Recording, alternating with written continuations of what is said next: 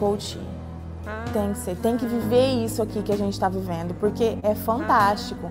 É só vivendo mesmo, estar ali na pele para para descrever, assim, a emoção. A gente passar a ferramenta é uma coisa, agora a gente viver a ferramenta é fantástico.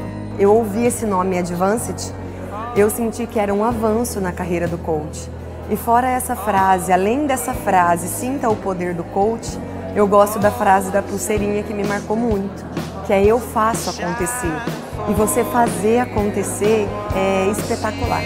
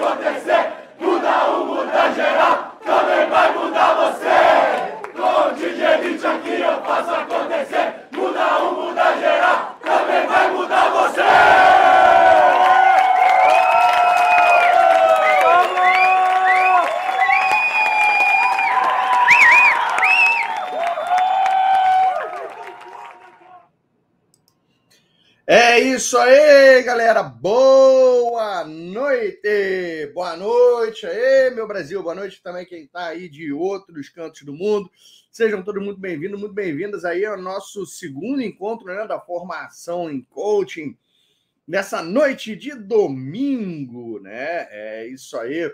Não sei exatamente, né? Qual é a distância que você está, qual é o fuso horário. Sei que tem uma turma que está em Portugal assistindo já é bem mais tarde para eles, às vezes quase de madrugada, no mínimo termina, né? De, é, de madrugada. Eu sei que tem gente também que está nos Estados Unidos é, assistindo, e aí é um pouco mais cedo, dependendo se tem gente ali na Califórnia, essa parte toda. E, pessoal, foi um barato é, ler ali, foram mais de mil uh, comentários no, no Instagram, e sou eu que pessoalmente curto cada um deles, dou ali, marco ali com o coraçãozinho. E aí eu tenho como ir conhecendo melhor aí os alunos dessa turma de formação em coaching, né? E o que que, que acontece? Como a gente chegou e viu, né? O ficou lá, a, a aula tá ali para vocês. Vou até, é, por terem superado aí a, a meta, deixar ela até um pouco mais de tempo o que, então, vamos ver agora se depois vocês vão conseguir fazer com essa mesma aula aqui a façanha que vocês fizeram ontem lá, ok? Então, o... vamos, vamos nessa aqui. Deixa eu eh, tirar aqui o, o vídeo, tirar aqui da transmissão já. E saudade de eventos presenciais. Ó, oh, final de novembro vou matar a saudade. Vai ter exatamente esse evento que vocês estão vendo aí, o Advanced Coaching presencial no final de novembro em Niterói, nos dias 18, 19, 20 e 21 de novembro. E vai ter também em São Paulo nos dias 2, 3, 4 e 5 de dezembro, né? Então pode ser uma boa oportunidade para a gente se conhecer também em carne e osso e você conseguir pegar ali é, técnicas, ferramentas mais avançadas de coaching para trabalhar ali com emoções, sensações e sentimentos, tá bom? E aí a gente, daqui a pouquinho, pô, mais para o final do treinamento, eu converso melhor com vocês sobre esse, esses eventos aí, o Advanced. Primeiro, vamos dar aqui a base e formar vocês em coaching da maneira apropriada. Legal? Vamos, vamos nessa aqui. E, pessoal, no episódio anterior, nós aprendemos né, alguns fundamentos do coaching, o ser, fazer, ter. Aprendemos lá para você ajudar a pessoa a ter cada vez mais clareza, mais comprometimento, foco, ação, para ter resultado, como funciona o processo de coaching. Vimos as competências de coaching do International Coaching Federation. Nós vimos também cinco técnicas de, de coaching. Nós vimos também a ferramenta a Grande Jornada de uma maneira mais profunda. E também o que? Como que você faz uma transição para convidar a pessoa para se tornar o seu cliente e como que é, ele vira, é, como você faz o convite de uma maneira super tranquila, super sem ser na pressão, para quem não é vendedor não se sentir mal vendendo os seus serviços como coach. Beleza? É, então é isso aí. E aí, pessoal, é, você já sabe aí que a sua missão é ajudar pessoas, a minha missão é te ajudar. Me conta aí um pouquinho de como é que foi. Olha só, como que as sessões de coaching acabam fun funcionando, sabe? As aulas podem ser assim também. Sempre que você está numa sessão de coaching que não é a primeira, você às vezes você vai aprender hoje aqui que você começa perguntando às vezes para o seu cliente, não exatamente começa, mas em algum momento você vai perguntar: e aí, o que, que aconteceu entre o nosso último encontro e esse? Que, que aconteceu esse, entre o nosso último encontro e esse? Você fez aquilo que você se propôs fazer? Funcionou ou não? E agora eu tenho a minha, minha pergunta aqui. Quem aqui fez aquele exercício que eu passei do patrocínio positivo? Com três pessoas. Duas que você tem mais intimidade e uma que, de repente, é um prestador de serviço para você. E se você fez o, o exercício, é, alguma pode ter funcionado super bem, pode não ter funcionado. Então você olha que sim, que uma, uma das, dos desafios mais simples teve gente que não fez. Eu aposto, eu aposto que teve gente aqui que não fez. Não, isso é besteira. Eu não preciso fazer isso e sei lá o quê, né? Outros fizeram, ó, eu fiz com duas pessoas, por que não fez com três? O que, que te impediu? Você não conhece uma terceira pessoa para fazer? É, outros fizeram e tiveram um retorno super positivo. Eu aposto que teve gente que fez até com mais pessoas. Outros, de repente, fizeram e tiveram um retorno frustrante. Olha só que interessante. Então você vê quatro coisas que podem ter acontecido, né? Não fez, fez menos, entendeu? Fez e, pô, achou muito legal, fez e não achou legal. Isso porque qualquer desafio de coach é assim, seus coaches vão fazer isso com você. Seus coaches vão fazer. Então, olha só, a, a, grande maioria vai fazer, que fez, teve um retorno positivo. De repente, quem aqui se emocionou? Ou a pessoa para qual você fez o patrocínio positivo se emocionou, ou você, ou os dois. Coloca aí, né? Outros, pô, de repente você foi fazer, nossa, meu amor, eu te admiro demais. Você é uma pessoa incrível. E aí o cara, quais são suas segundas intenções? Que besteira é essa? Acho que é uma coisa que você aprendeu nesse curso, ou, ou sei lá o quê. O que, que você está querendo? Né? Existe isso. Vira e mexe, você vai fazer ali, e a pessoa não estando preparada para isso, vai chegar e vai interpretar de uma maneira que não é aquela que a gente espere. Galera, a vida é assim. E a gente vai aprender nisso hoje também. A gente não tem como dar como por certo os resultados. Então, da mesma forma que você pode fazer uma live, pode aparecer gente, pode não aparecer, pode aparecer mais gente do que você espera. As pessoas podem elogiar, as pessoas podem ficar mudas e não falar absolutamente nada quando você vai fazendo qualquer nível de desafio, o resultado é assim: você fala assim, nossa, não vou comer doces amanhã. Daqui a pouquinho, ah, não, mas foi só um bicho, né? É, né? O, pô, ah, não vou fazer determinada coisa, vai lá e faz. Ou então, pô, tô precisando fazer exercício, sabe? Mas hoje choveu.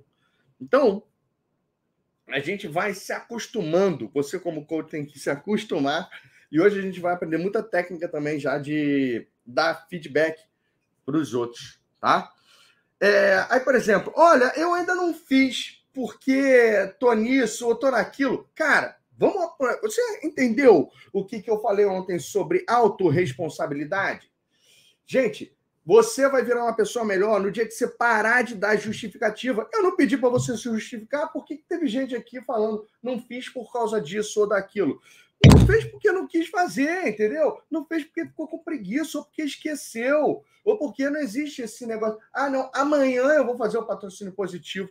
Pô, o negócio tão fácil, tão simples de fazer, pegar, telefonar e elogiar para algumas pessoas. Pô, não fez porque não quis, não fez porque esqueceu, não fez porque não tem essa de não vou encontrar um momento apropriado para fazer. Legal, não está levando a sério o curso, ou a vida, ou, ou sei lá o quê. E vamos parar com esse negócio de dar desculpa. Vamos parar com o negócio de dar justificativa. Quem é bom em dar desculpa não é bom em mais nada. Beleza? Então, é uma coisa que leva um minuto para você fazer.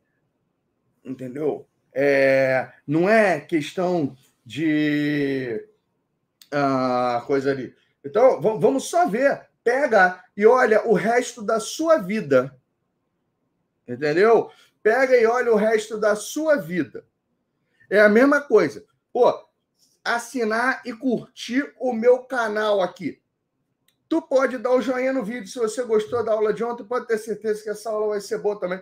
Você pode ensinar o canal. Ah, sabe qual é? É porque eu não estou logado no YouTube, eu estou assistindo ele no meu celular ou no computador, numa coisa ali, e a conta não está vinculada. Putz, custa você logar na sua conta do YouTube e assinar o canal e ativar os sininhos, os alertas e dar o joinha aqui no, no vídeo. Não, não custa. Mas olha só, galera, são de pequenas coisas que se fazem, às vezes, grandes resultados é do capricho que eu tenho de vir aqui e consertar um errinho do slide que foi detectado aqui ou ali, ou que um aluno me deu feedback. É um, da gente chegar e botar a coisa ali no horário, tudo isso aí que a gente vai fazendo. Então, gente, vai se acostumando. Entendeu? Ah, até onde vai as pequenas tolerâncias na sua vida sobre as coisas, principalmente que você não faz. Porque é muito melhor você fazer, mesmo tendo um resultado é, ruim, ou você fazer toscamente, do que você ficar não fazendo. Beleza? Procrastinando. E a gente vai aprender hoje bastante aqui sobre procrastinação. Legal? Então, ó. Outra coisa, aí sim, pô, isso tu pode de repente não ter feito, que é assistir o reality show. Isso aqui ó, é uma tarefa de uma hora. Pô, de repente é uma tarefa de meia hora se você assistir em velocidade dupla, né? Mas, ó, é um, ela é mais, mais puxada. Ok? É mais puxada. Por quê? Pô, as pessoas normais vão levar uma hora para assistir esse vídeo. Ali, uma hora e meia que tem o vídeo. Para falar a verdade, o, eu fazendo a grande jornada na Monja.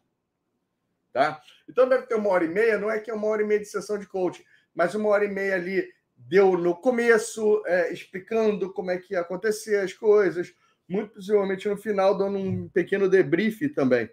Então, é, isso aqui, se você não assistiu, né? Pô, não vou aqui te dar o mesmo nível de sabão de você não ter feito o patrocínio positivo. Agora, quem está a sério em ser coach, assiste. Se você está afim de conseguir cliente de coaching, assiste. E eu vou falar, gente, esse reality show é ele ele é a principal diferença entre a minha formação em coaching e as outras formações de coaching que tem no mercado brasileiro. Esse reality show, porque a maioria do, dos cursos de formação em coaching, eles são presenciais para comer de conversa, entendeu? Mesmo depois de pandemia, muitos não se ajustaram. E você não consegue ver o seu instrutor fazendo um processo inteiro de coaching.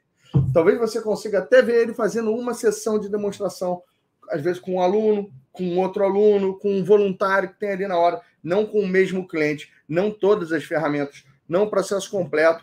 Fora isso, a maioria dos. É, um reality show tem tudo para dar errado como assim tudo para dar errado? É, pode acontecer um monte de coisa ruim ali com o coach, pode não ter essas coisas. E o, muitos dos grandes gurus não querem colocar o deles na reta, correndo risco de dar erro. E tem outra.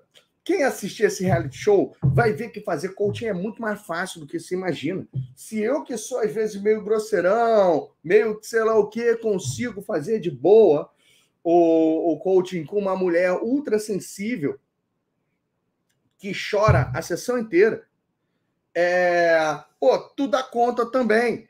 E aí os outros não querem fazer, porque tem muita gente que quer dar um ar mais místico coach. Não, a minha sessão de coaching só meus clientes pagantes que vão ver eu fazendo, porque é, eu faço se aconteça, minha sessão é mais rápida, ou sei lá o que. Na verdade, a maioria dos gurus de coaching nem atua como, como coach. Legal? Então, não tem coragem de botar. Aproveita esse reality show. Aproveita, dá um jeito. Olha, gente, se você não quer assistir o reality show inteiro, assiste pelo menos esse da. Mas quer fechar cliente, assiste o da Grande Jornada. Assiste é, eu fazendo a Grande Jornada com ela antes de você fazer a Grande Jornada a Vera no mercado ali. Quando eu falo assim, a Vera, é de verdade, entendeu? Por quê? Porque, pô, se você. Eu, olha só, tem um cara chamado Confúcio, que já morreu alguns milhares de anos atrás, era um filósofo chinês, e ele falava assim: o que eu escuto, eu esqueço. O que eu vejo, eu lembro. O que eu faço, eu aprendo. Então, pô, você quer aprender a fazer? A aula de ontem, cara, eu falei, você escutou, você já esqueceu ou vai esquecer bem rapidinho. Aí quando você escuta e você vê, você assistindo eu fazer o reality show na Monja, é a mesma coisa que você vê. Aí você vai lembrar. Escutou, mas assistiu, lembrou. Aí depois, quando você executa, aí você aprende. Você começa, nossa. Aí de repente você vai lá e assiste de novo, corrige um ponto ou outro. Daqui a pouco, pô, por que, que aquelas minhas meninas aqui, a Simone, a Gabi, a Jaque, elas estão masterizando isso. Porque, além de tudo, elas começaram depois a pegar e ensinar a ferramenta para algumas mentoradas que elas já estão pegando, para outras coaches, para outros colegas de, de curso. E aí, nossa, você domina o negócio mesmo, legal? Então, pessoal, quem puder aqui, o maior diferencial que tem dessa formação, e você não precisa estar no horário, não tem um horário, né, nada disso.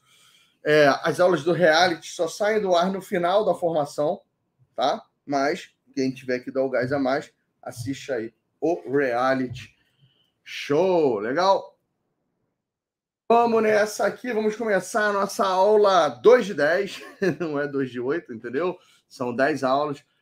Que bom, né? Tem gente falando assim, yes, oito aulas, acabou de baixar duas. Não, são dez aulas mesmo. Há duas turmas atrás, eu tava, fiz um teste aí, foram oito aulas, acabou ficando isso aí no slide. Vou já já vou dar aqui essa corrigida nesse slide aqui, ok? Então, vamos aqui para a primeira palavra-chave do dia. Aqui, palavra-chave 1 um, da aula 2.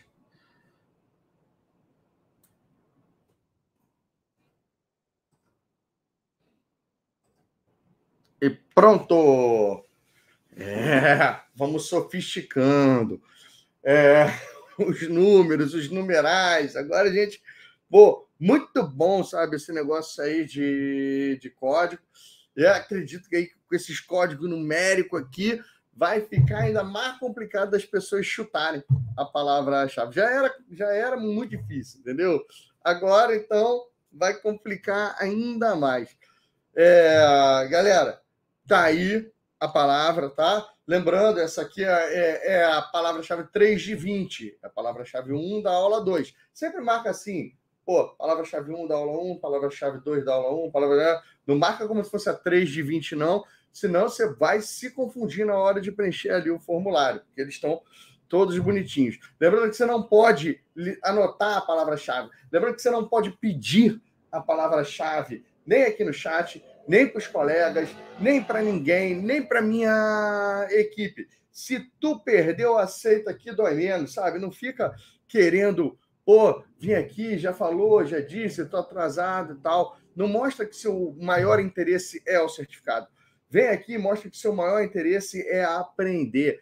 É essa, o, essa parada que eu estou ensinando aqui para você, tá bom? Então, é só você fingir que não existe negócio de palavra-chave, você anota para si que vai. Mais de quase 20 mil pessoas já conseguiram, é, ou mais de 20 mil, né? Esse, esse certificado. Eu sei que mais de 4 mil conseguiram, inclusive, clientes. E eu, pô, sou muito mais fã dos meus alunos que conseguem cliente do que daqueles que não conseguem, conseguiram só o certificado, ok?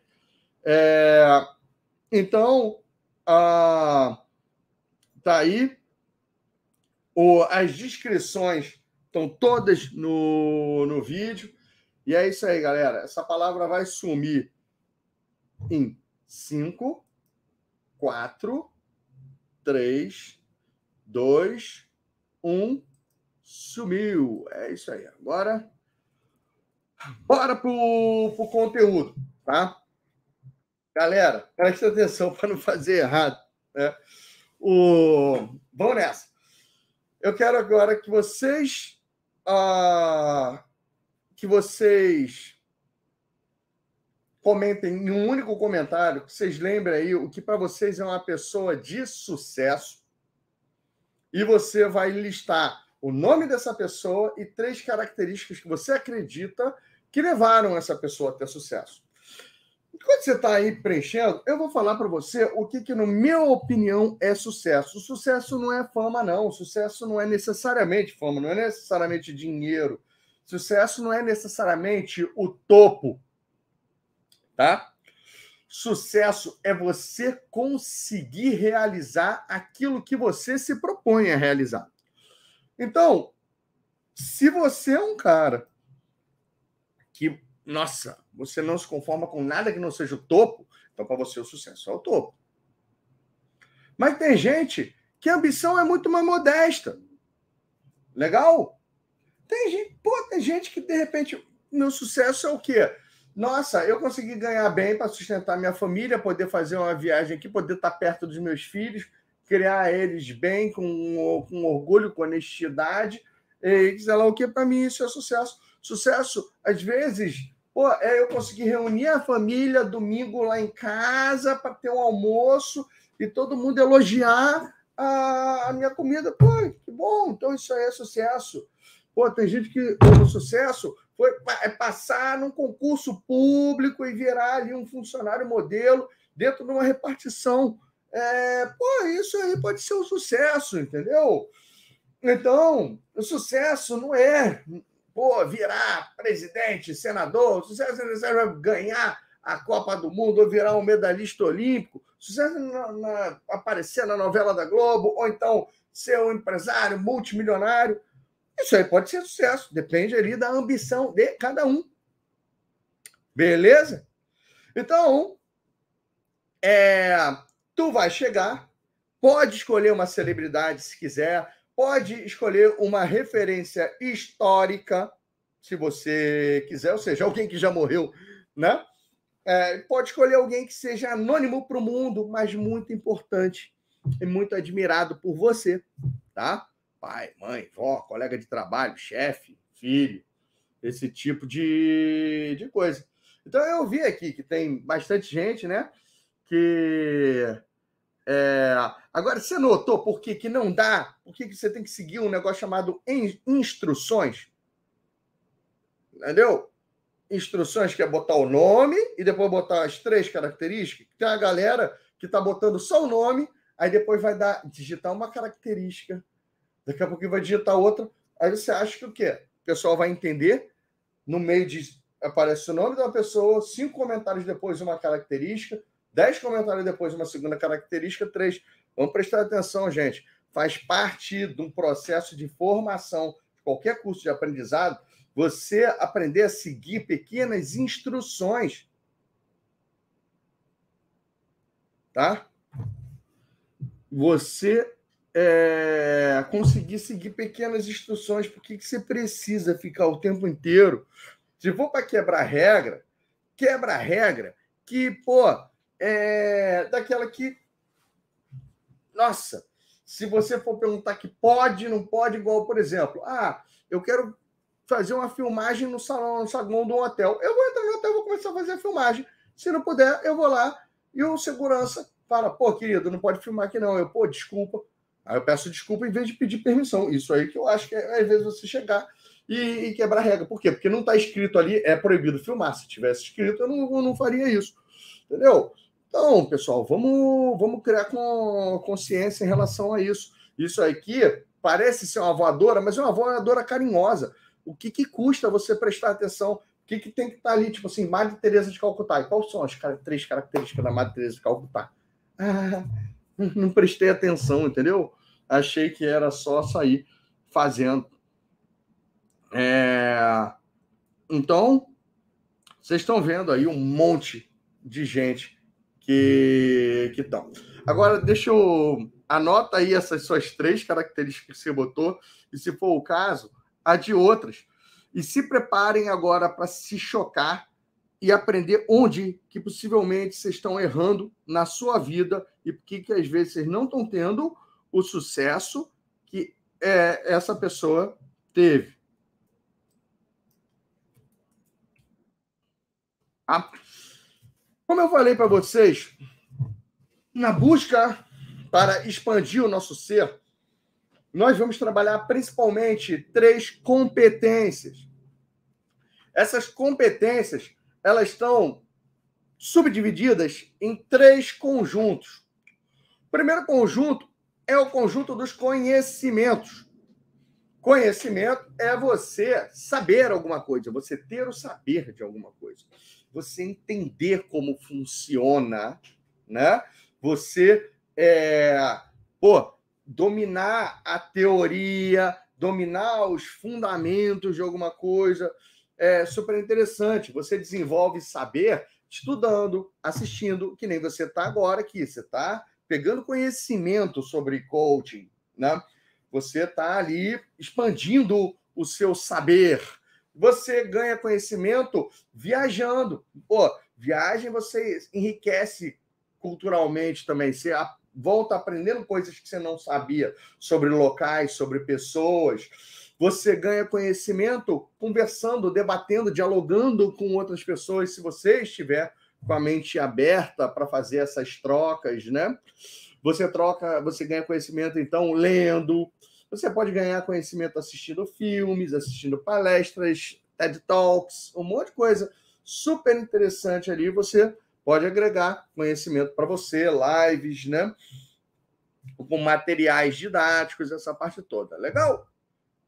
O segundo conjunto é, das competências são as nossas habilidades. Habilidade é você saber fazer alguma coisa. Tá? Saber fazer alguma coisa é você conseguir desempenhar determinada função, você saber executar, né? Então, é, olha só que interessante, eu posso ter muito conhecimento sobre música.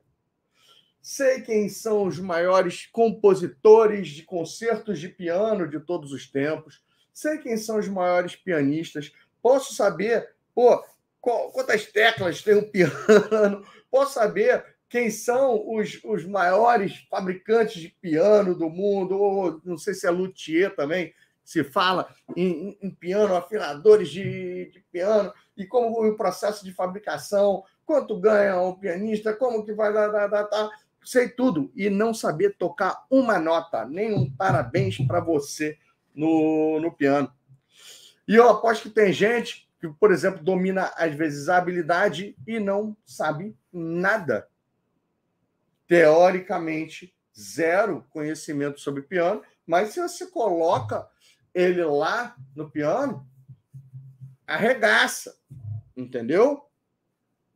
Então, a habilidade, como você adquire habilidade em alguma coisa? Treinando, praticando.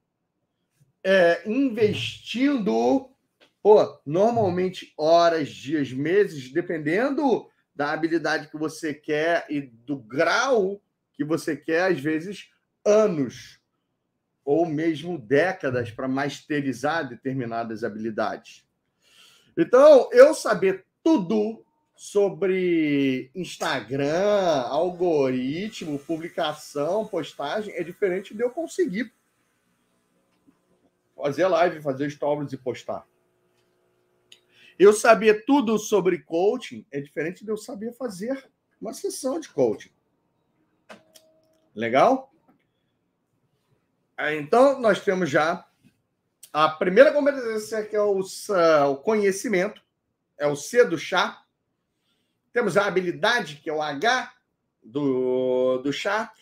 E nós temos agora o terceiro conjunto de competências, que são as nossas atitudes. E as atitudes vão ser o, em geral, a espécie ali da soma da mentalidade mais os comportamentos. O que, que é isso? É a forma da pessoa pensar é a forma da pessoa se comportar. Então, se o conhecimento é você saber alguma coisa, se a habilidade é você saber fazer, a atitude é você querer e saber fazer acontecer. As atitudes mais comuns que a gente viu, é, já que eu perguntei quais são as competências que levaram essas pessoas ao sucesso, se você for aí agora escaneando, você vai ver que a grande maioria, que a grande maioria das atitudes que vocês listaram aí são é, das competências são na casa de atitude. São atitudes.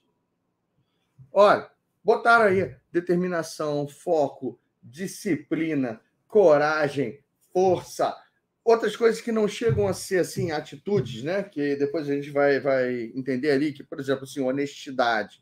Honestidade é muito mais um traço de caráter do que uma do que uma atitude, né? O então confiável. Deixa eu pegar aqui. Foco, dedicação, conhecimento. Aí conhecimento tá aí um pontinho para conhecimento. Foco e dedicação são atitudes. Silvalina, minha mãe, sabedoria, perseverança, determinação, tudo atitude. Ah, Barack Obama, coragem, inteligência, estratégico, visão. É, Ayrton Senna, talento, coragem, reflexo. Reflexo é uma habilidade, entendeu? Você tem como treinar o seu reflexo. Coragem é uma atitude. Talento, hum, acaba não entrando nesses conjuntos. Micaele, disciplina, atitude. Determinação, atitude. Coragem, atitude. Minha mãe, corajosa, atitude. Destemida, atitude.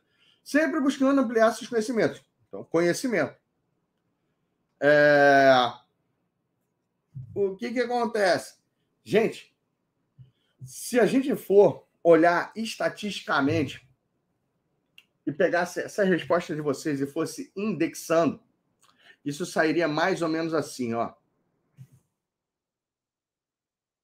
No estado atual, o estado desejado, você vai começar. Você tem hoje um determinado grau de conhecimentos, habilidades e atitudes. Vamos supor. Para o seu estado desejado, qual é o. A gente consegue mapear quais são os pré-requisitos em termos de conhecimentos, de habilidades e de atitudes que você precisa para chegar lá?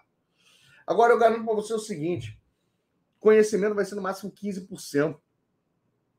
15% do que leva uma pessoa a ter sucesso é com base nos conhecimentos dela. Ah, então são as habilidades o mais, né? Não. Habilidade é 25%. É mais que conhecimento. Por isso que a gente conhece um monte de gente que, por exemplo, é capaz do cara não saber nada de teoria, mas ele sabe fazer e ele dá mais certo, ou ele é um profissional mais disputado, ou mais caro, ou mais capacitado do que aquele que está pautado no conhecimento. Galera de conhecimento, gente, pô, onde que você encontra eles principalmente? Você encontra eles é, pô, em, é, fazendo aí ciência, principalmente em universidade. Mestrado, doutorado, pesquisa, essa parte ali tem uma galera ali que é bastante ali de conhecimento. Poucos deles foram listados aí na, nisso aí, né? Que a gente na, na referência de sucesso de vocês. Galera que busca conhecimento, eles são o ranking, né? Eles são a massa de coaches que não têm clientes e estão aí mimizando e queimando o filme do coach no mercado, porque eles, além de não ter cliente, eles ainda são a patrulha do coach, porque eles detêm o conhecimento do, do coaching, mas eles não têm cliente e eles ficam pegando no pé dos coaches que têm cliente e estão fazendo qualquer outra besteirinha ali. Então, por exemplo, olha só, não sabe nem distinguir coach de coaching, né? E, e, e tá ali, olha, escreveu um erro de português.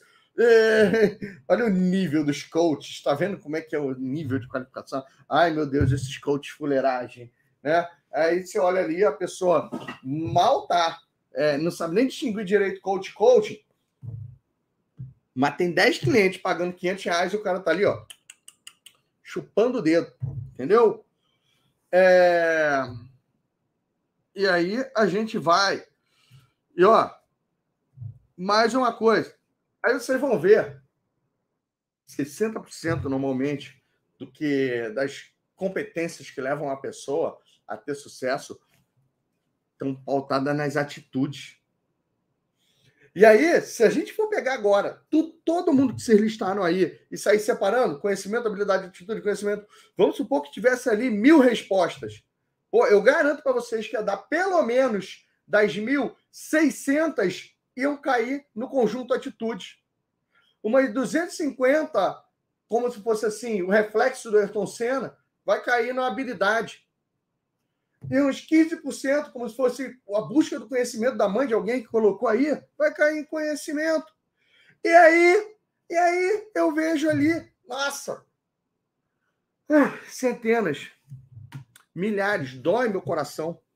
É, nesse mercado de desenvolvimento pessoal, de coach, de marketing digital, assim, não, porque eu tenho que fazer outro curso, porque eu tenho que ter o certificado, porque eu tenho que estudar mais, porque eu tenho que estudar, porque eu tenho uma busca pelo conhecimento, porque conhecimento é tudo, porque o conhecimento é o poder. Sim, sim, o conhecimento é, é, é importante, é fundamental também, né? Um alicerce ali, é melhor ter do que não ter, né? Custa caro você não saber fazer as coisas. Por exemplo, agora, há pouco, é, eu pô, fui sem ter o conhecimento de como fazer um buraco usando uma serra-copo, botei a serra-copo na, na furadeira e quando eu fui furar a porta, saiu ali arranhando a porta toda. Putz, um negócio super simples. Dentro do copinho tinha um lugar para você colocar uma broca e aquela broca hum, dava a marcação e aí depois ia bonitinho.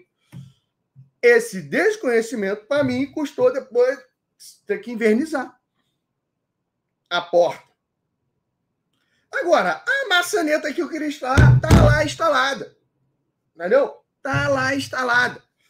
E isso é o quê? É a questão de atitude. Né? É, eu ter me determinado a instalar a maçaneta na porta, ir lá, comprar serra-copo, comprar cinzel, fazer, cavar buraco, ajustar as coisas todas. Beleza? Então, eu quero que vocês comecem a entender uma coisa, que não é balela, que não é besteira quando eu falo assim para você. Olha, a principal competência de um coach é a confiança e a autoestima. Aí você, não, Bruno, você virou um coach de sucesso porque você sabia muito sobre coaching. Eu não sabia nada sobre coaching quando eu comecei a ter sucesso como coach. Eu tinha acabado de fazer uma sessão inicial de coaching com um outro coach, contratei ele, sem ter 100 reais para pagar o coach, falei, como é que eu vou fazer para arrumar 100 reais para pagar esse cara? Pô, eu vou fazer coaching com um amigo meu também. Chamei ele e vendi para ele 100 reais a sessão. Eu sabia coaching? De depois que eu saí aí, comecei a pesquisar direito e melhor isso, gente. Foi a minha confiança, foi a minha atitude. Quer saber qual foram as duas maiores habilidades que me ajudaram a me tornar um coach de sucesso? Saber vender e saber inglês. Não tem nada a ver com saber fazer perguntas, com saber ouvir, com ser empático, saber planos, metas. É, não tem nada a ver com presença, aquilo que eu ensinei para vocês hoje. Pô, eu, hoje eu tenho muito conhecimento sobre coaching, principalmente porque eu virei um instrutor de coaching.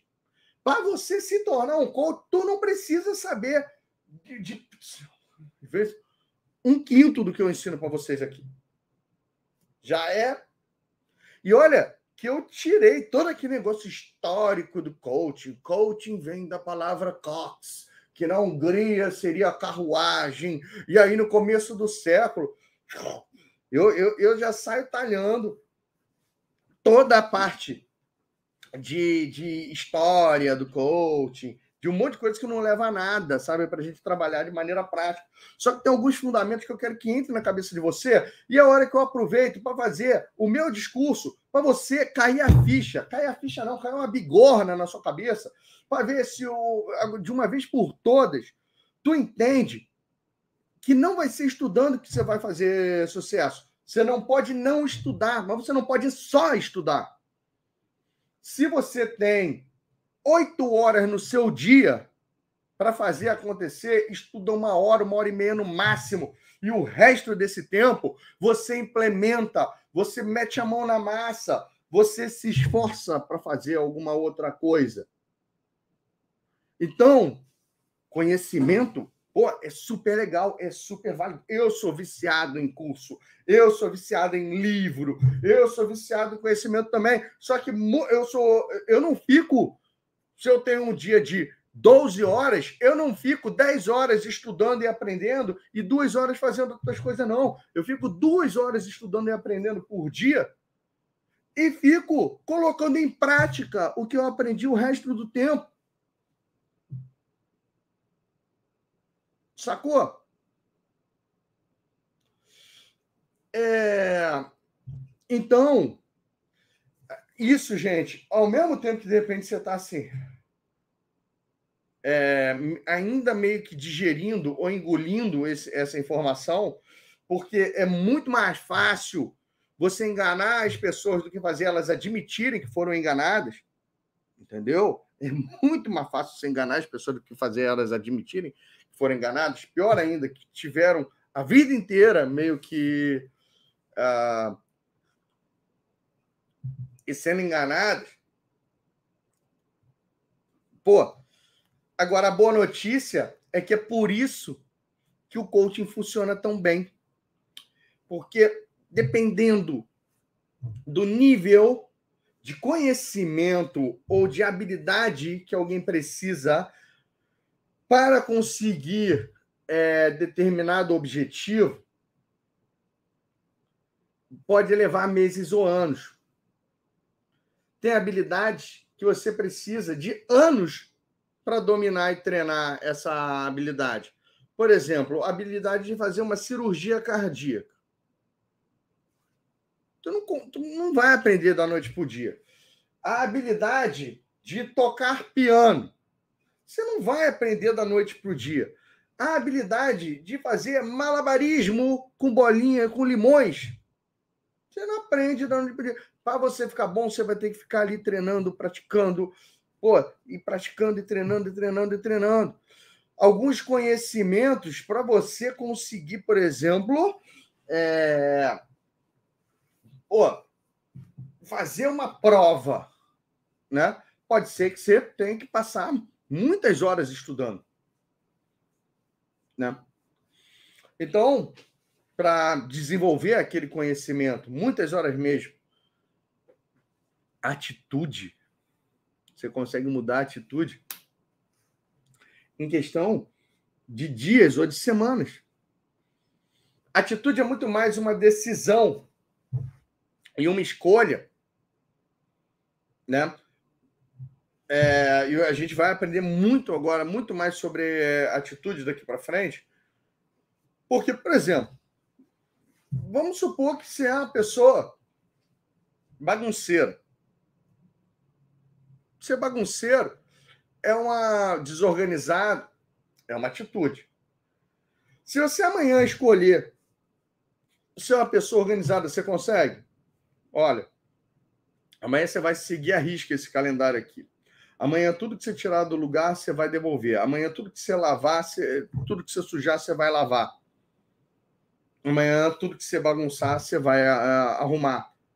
A pessoa, nossa, ela precisa de muito treino para isso? Ou se ela se dispôs assim, vamos supor, pô, se a minha filha hoje está ameaçada, sequestraram dela, sequestraram ela e ameaçaram ela.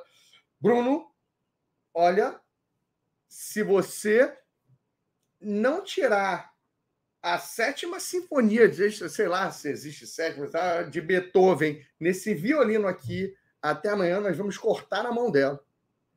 Cara, é bem possível, por mais que eu me esforce, por mais que eu faça aqui, vire à noite, dificilmente eu vou conseguir tirar uma música sofisticada de violino se eu nunca peguei e toquei um violino na minha vida. Agora, se eles viram para mim e assim: olha, amanhã tu vai ser a pessoa mais focada, disciplinada que eu conheço. Tá vendo esse plano aqui?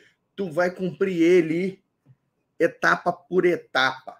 Tudo aquilo que está nesse roteiro, você vai fazer. Eu não consigo fazer? Eu não consigo salvar a mão dela. Entendeu? Se você é uma pessoa que, por exemplo, é uma atitude negativa, entendeu? É uma pessoa que se atrasa. Você conhece aquela pessoa que se atrasa para tudo? Olha, amanhã tu vai ser a pessoa mais pontual. Ela precisa de treino para ficar pontual, para conseguir obedecer um, um horário, ou é só uma questão de mentalidade, de pensamento, de escolha, de decisão de atitude. É claro que o nosso piloto automático está tomando essas decisões, está fazendo essas, essas escolhas pela gente que mantém a gente nesses padrões de atitude não produtivas, é, nessas atitudes ruins que nos impedem de nos tornarmos extraordinários.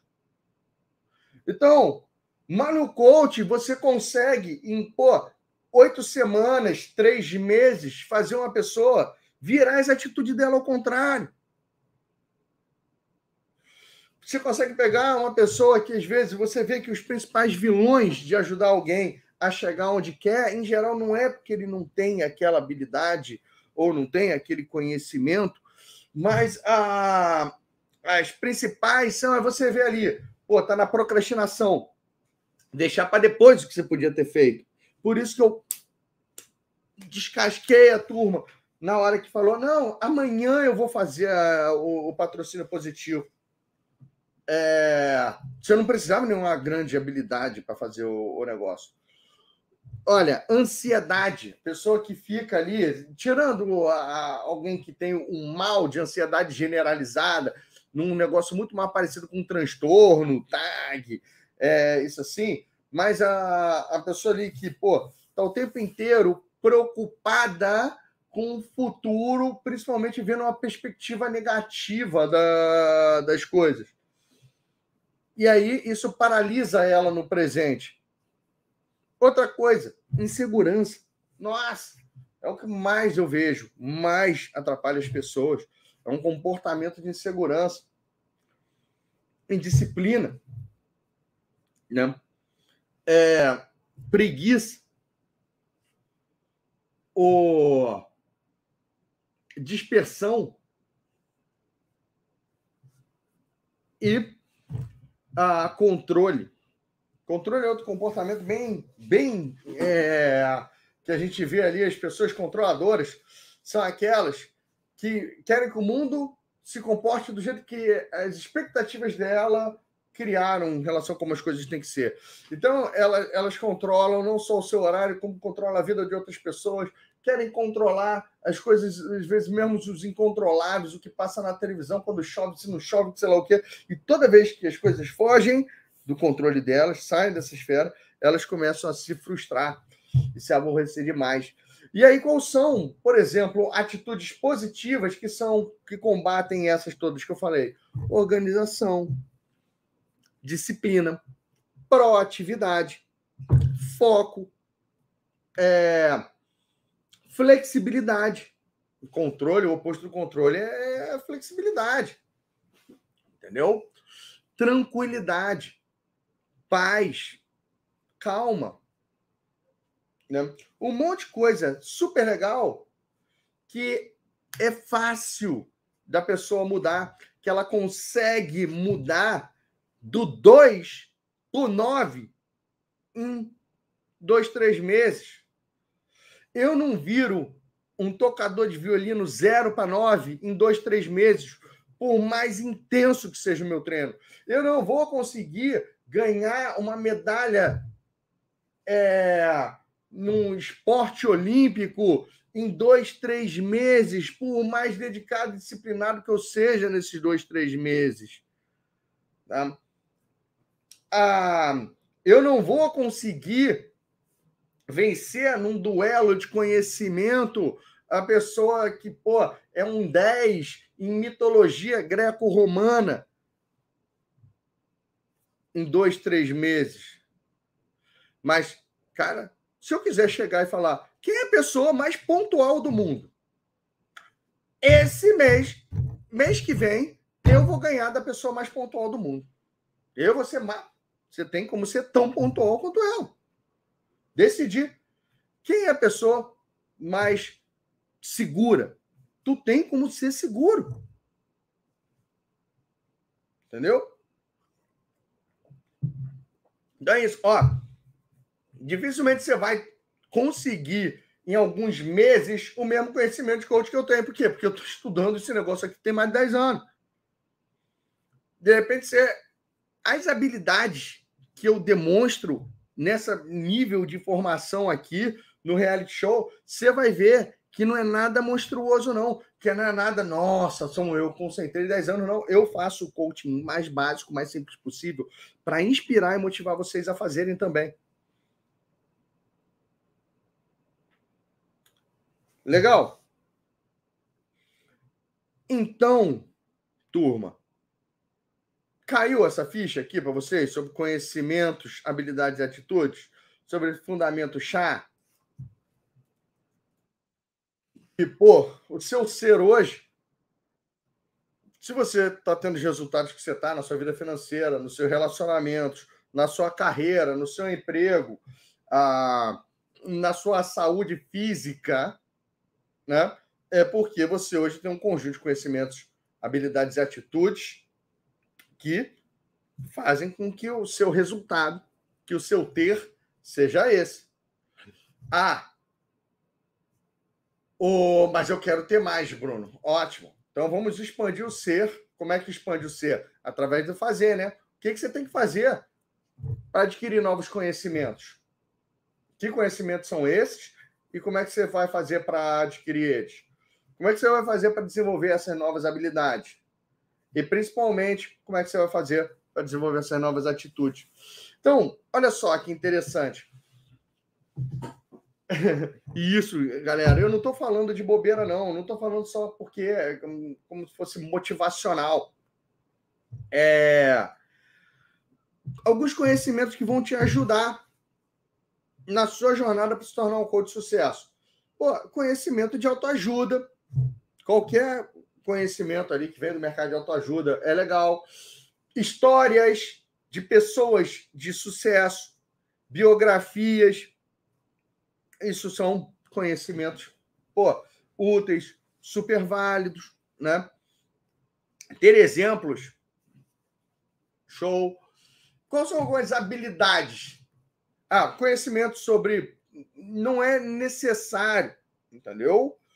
Agora, eu vou falar, você tem que ter alguns conhecimentos sobre. É, eu ia falar assim, ah, neurociência. Eu vou ensinar o básico aqui de neurociência para vocês, mas também nem precisa para ser um bom coach. Agora, para você ser um coach de sucesso, você vai ter que ter alguns conhecimentos de marketing básicos. Por exemplo, eu acho, eu acho muito melhor vocês estudarem gatilhos mentais e persuasão do que estudarem neurociência. Do que estudarem, pô, é, química corporal, hormônios, endocrinologia do, do pensamento, das sensações e dos sentimentos. Tá? Então, isso aí são alguns conhecimentos que vão te ajudar. Algumas habilidades que vão te ajudar. Pô, na captação de cliente, habilidade de negociação. Se você não tem habilidade de negociação e vendas, você vai precisar desenvolver. Habilidade de fazer network e de fazer a autopromoção. Habilidade de fazer lives e palestras. Habilidade oratória. Só que oratória não aquela oratória formal de púlpito, né? Prezada banca, estamos aqui presididos pelo fulano tal, pelo nanã, pelo secretário isso e tal. Obrigado pelo convite, referência e tal, nossos patrocinadores. E papapá, encheu a bola de todo mundo. Agora, não, não é aquela oratória assim, não, entendeu? Que você não pode falar palavrão, que você não pode ter vício de linguagem, que sei lá o quê. É, quando eu falo comunicação, palestra, oratória, é porque, pô, tu tem que estar tá desinibido para abrir uma live ali e começar. Pô, galera, ó, olha só, quero falar hoje aqui sobre conhecimento, habilidade e atitude, e eu vou mostrar porque você está errando. E de repente você sai dessa live aqui sabendo, muito mais motivado para fazer alguma coisa diferente que você está fazendo hoje e ser uma pessoa melhor. Pô, é um negócio desse. Então, é, isso é uma habilidade. Você vai precisar sim de uma habilidade mínima de coaching. Tá? Praticar mais. Então você vê, eu sempre estou falando de habilidade de marketing. Você pode. Uma habilidade também é a sua própria gestão de tempo, a sua produtividade, você conseguir fazer isso. Agora, principalmente, você vai precisar de atitude. A maioria do, do, das pessoas que estão aqui hoje, elas não conseguem cliente porque elas não têm coragem de mandar os convites que eu, que eu pedi para mandar na quarta-feira da semana passada. Ou naquela aula ali no dia que está aquela aula, como conseguir seus primeiros clientes coaching. Não tem coragem. Ah, Bruno, eu não tenho coragem porque eu ainda não sei. Não, não tem coragem porque não tem coragem. Não é o conhecimentozinho aqui que vai te dar, não. Pode ser que apareça uma história que vai te inspirar a ter coragem, mas não é o conhecimento, é a história que te inspirou. Chegar alguém e falar: Olha, eu também achava que tinha que chegar até o final do curso para começar a mandar os convites. Aí eu vi que a Jaque ou que a Simone começaram a mandar os convites antes do final do curso e conseguiram as clientes é, dela. Daqui a pouco vocês vão ver que hoje eu vi que tem gente de 13, de 15, de 17 anos fazendo essa formação junto com os pais. Sabe o que eu fiz? Eu mandei mensagem no privado, pilhando um moleque de 17 anos para conseguir cliente de coaching, porque eu quero esfregar ele na cara de um monte de gente aqui de, de 30, 40, 45 anos que vai achar que não, não, não sou capaz. Entendeu? Então, o que, que acontece? Atitude, confiança, segurança, foco, determinação, entendeu? Proatividade. Eu acho que é o Renan mesmo, tá aqui, ó, falando que tá fazendo curso junto do pai. Não mandei a mensagem no privado? Né? Então, é, é isso aí, galera. Só para vocês terem aí uma, é, uma noção. Como coach, é, quais são as atitudes que você vai precisar desenvolver? Porque o que acontece? não vai funcionar, funciona você não ter os resultados que você deseja para os outros ainda. Vai ser complicado você, por exemplo, ser obeso e ser coach de emagrecimento. Não que você não consiga ser, mas para o seu marketing isso não vai pegar bem. Né? É...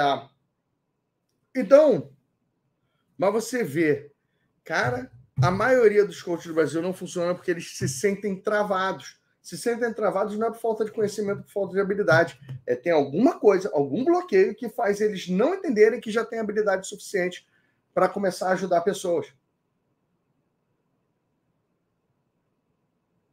Tá? Então pensa com carinho, pensa direitinho nisso na hora de mapear é... na hora de mapear. Quem dera eu. Imagina onde eu estaria hoje se eu tivesse. Eu comecei a estudar esse bagulho com 31 anos. Teve uma parte ali mais na área de, uh, de autoconhecimento que eu comecei a estudar mais novo. Comecei com 20, 20, 20 e poucos anos. De teste de personalidade, de saber ler personalidade, de saber decifrar pessoas.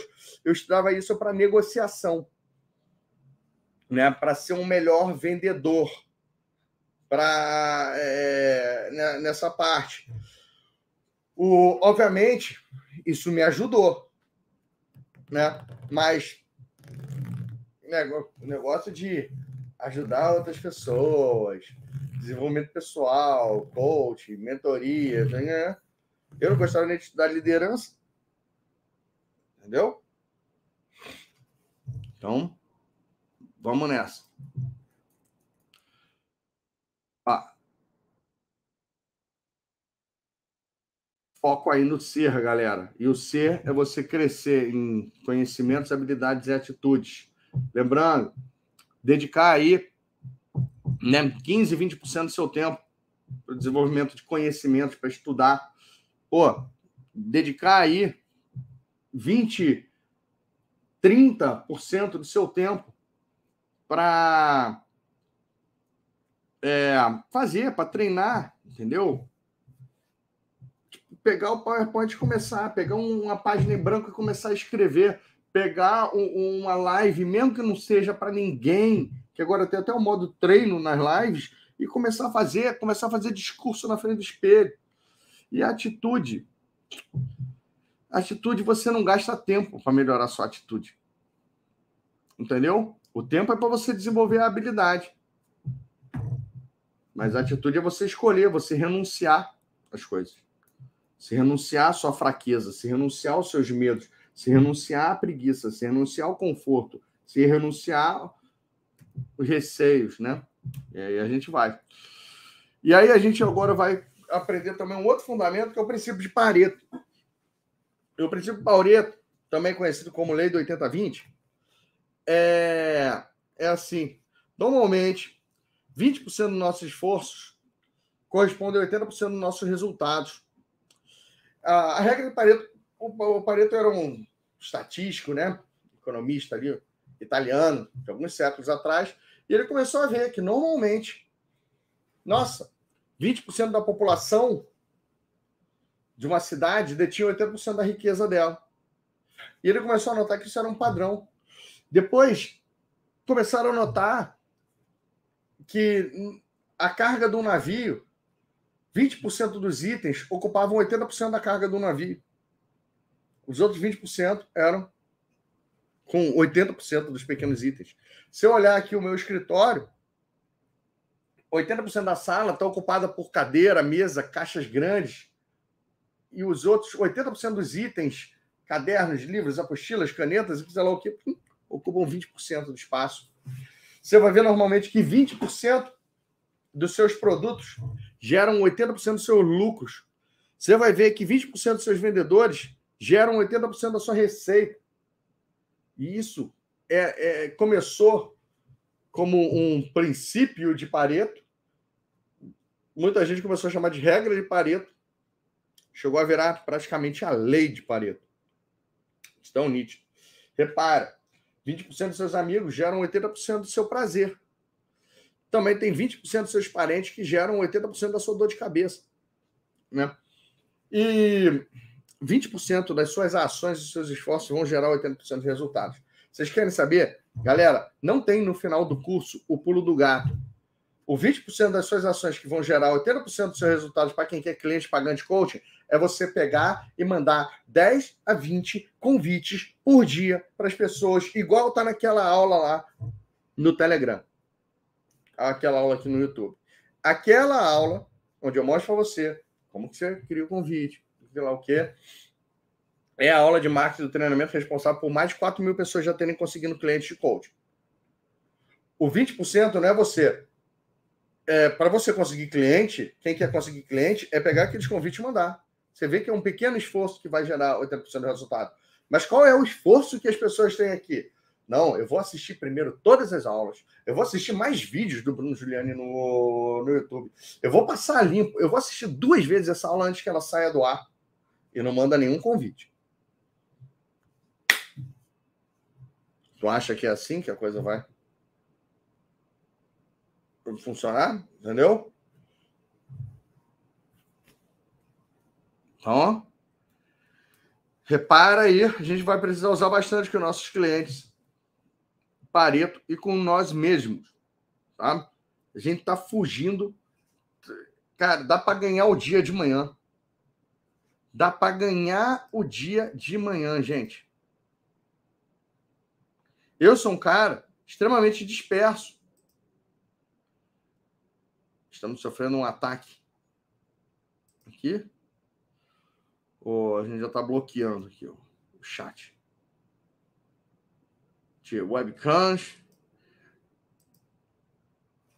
essas coisas, tá? Então, beleza? Você consegue ganhar o dia se você tem uma, alguma coisa que você tem que fazer que você ganha o dia. E é isso aí. Agora, vamos compreender melhor o coaching versus outras profissões. Na verdade, a gente vai compreender que não precisa compreender tanto assim que eu, eu até vi lá, gente. Como é que eu faço, Bruno, para distinguir coaching de aconselhamento? Como é que eu faço para explicar isso? Cara, tu vai explicar a coisa errada. As pessoas elas vão te contratar por, por quem você é e pelos motivos dela, não pelo que você oferece necessariamente. Ninguém está assim, ah, hoje eu contrato um coach, um terapeuta, um psicólogo, um mentor, um conselheiro. Tá? É... Então, o que, que acontece? A gente vai ver que tem horas. Então, isso aí é um diagrama de Venn, gente. Aquela coisinha. Ter sessão, contém, tá contido. Só que eu botar ele aqui em duas dimensões vai ser injusto. Eu queria que você imaginasse isso de uma maneira tridimensional e dez vezes mais complexa do que eu vou colocar aqui para você. Tá? Então, tem horas que uma pessoa está fazendo psicoterapia ali, vamos supor que seja aquela psicologia clássica mesmo. E que você vê nitidamente que aquilo é psicoterapia. Tem outras horas que você vai ver a pessoa fazendo coaching que você consegue perceber que aquilo é coaching não tem nada de psicoterapia. Agora tem uma outra hora que você vai olhar ali para duas pessoas conversando ou fazendo uma sessão, você não consegue distinguir se, se a pessoa está fazendo coaching ou terapia. Por quê? Porque tem coisa em comum. Tem técnicas que são em comum para os dois mundos.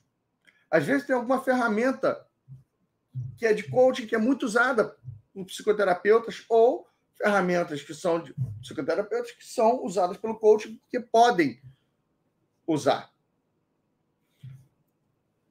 Tem uma fronteira que vai parecer a mesma coisa. E idem vai acontecer com a consultoria. Tem uma hora que você vê que é claramente alguém fazendo consultoria um com o outro. Outra hora você vê que claramente não está fazendo consultoria, é cara de coaching. Outra hora você não consegue distinguir ali, nossa, esse cara está fazendo coaching ou está fazendo consultoria? Mentoria. Aí você vai ver, vai ter uma hora ali que, pô, vai aparecer só coach, vai aparecer só mentoria, vai aparecer coach, vai parecer que você não sabe distinguir se o cara está fazendo coach, consultoria ou mentoria. Por quê?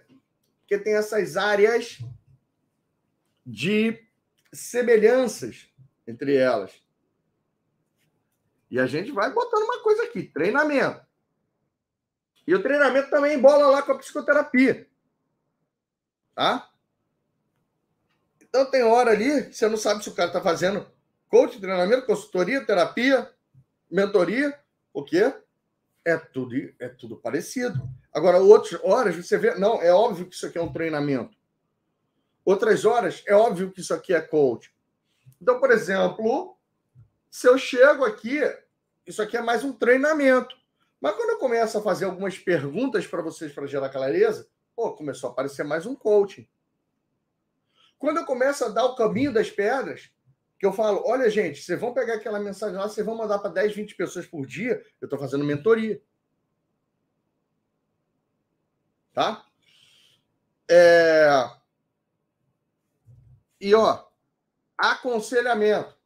Aconselhamento, só para quem quer saber, a diferença do aconselhamento para muitas dessas outras uh, bases aí é que o aconselhamento, você aconselha a pessoa baseada nas suas opiniões e nos seus valores, normalmente. Aconselhamento é muito comum o aconselhamento religioso. Então, existem os valores, os dogmas daquela religião, e é por esse caminho aqui que você deve seguir a sua vida.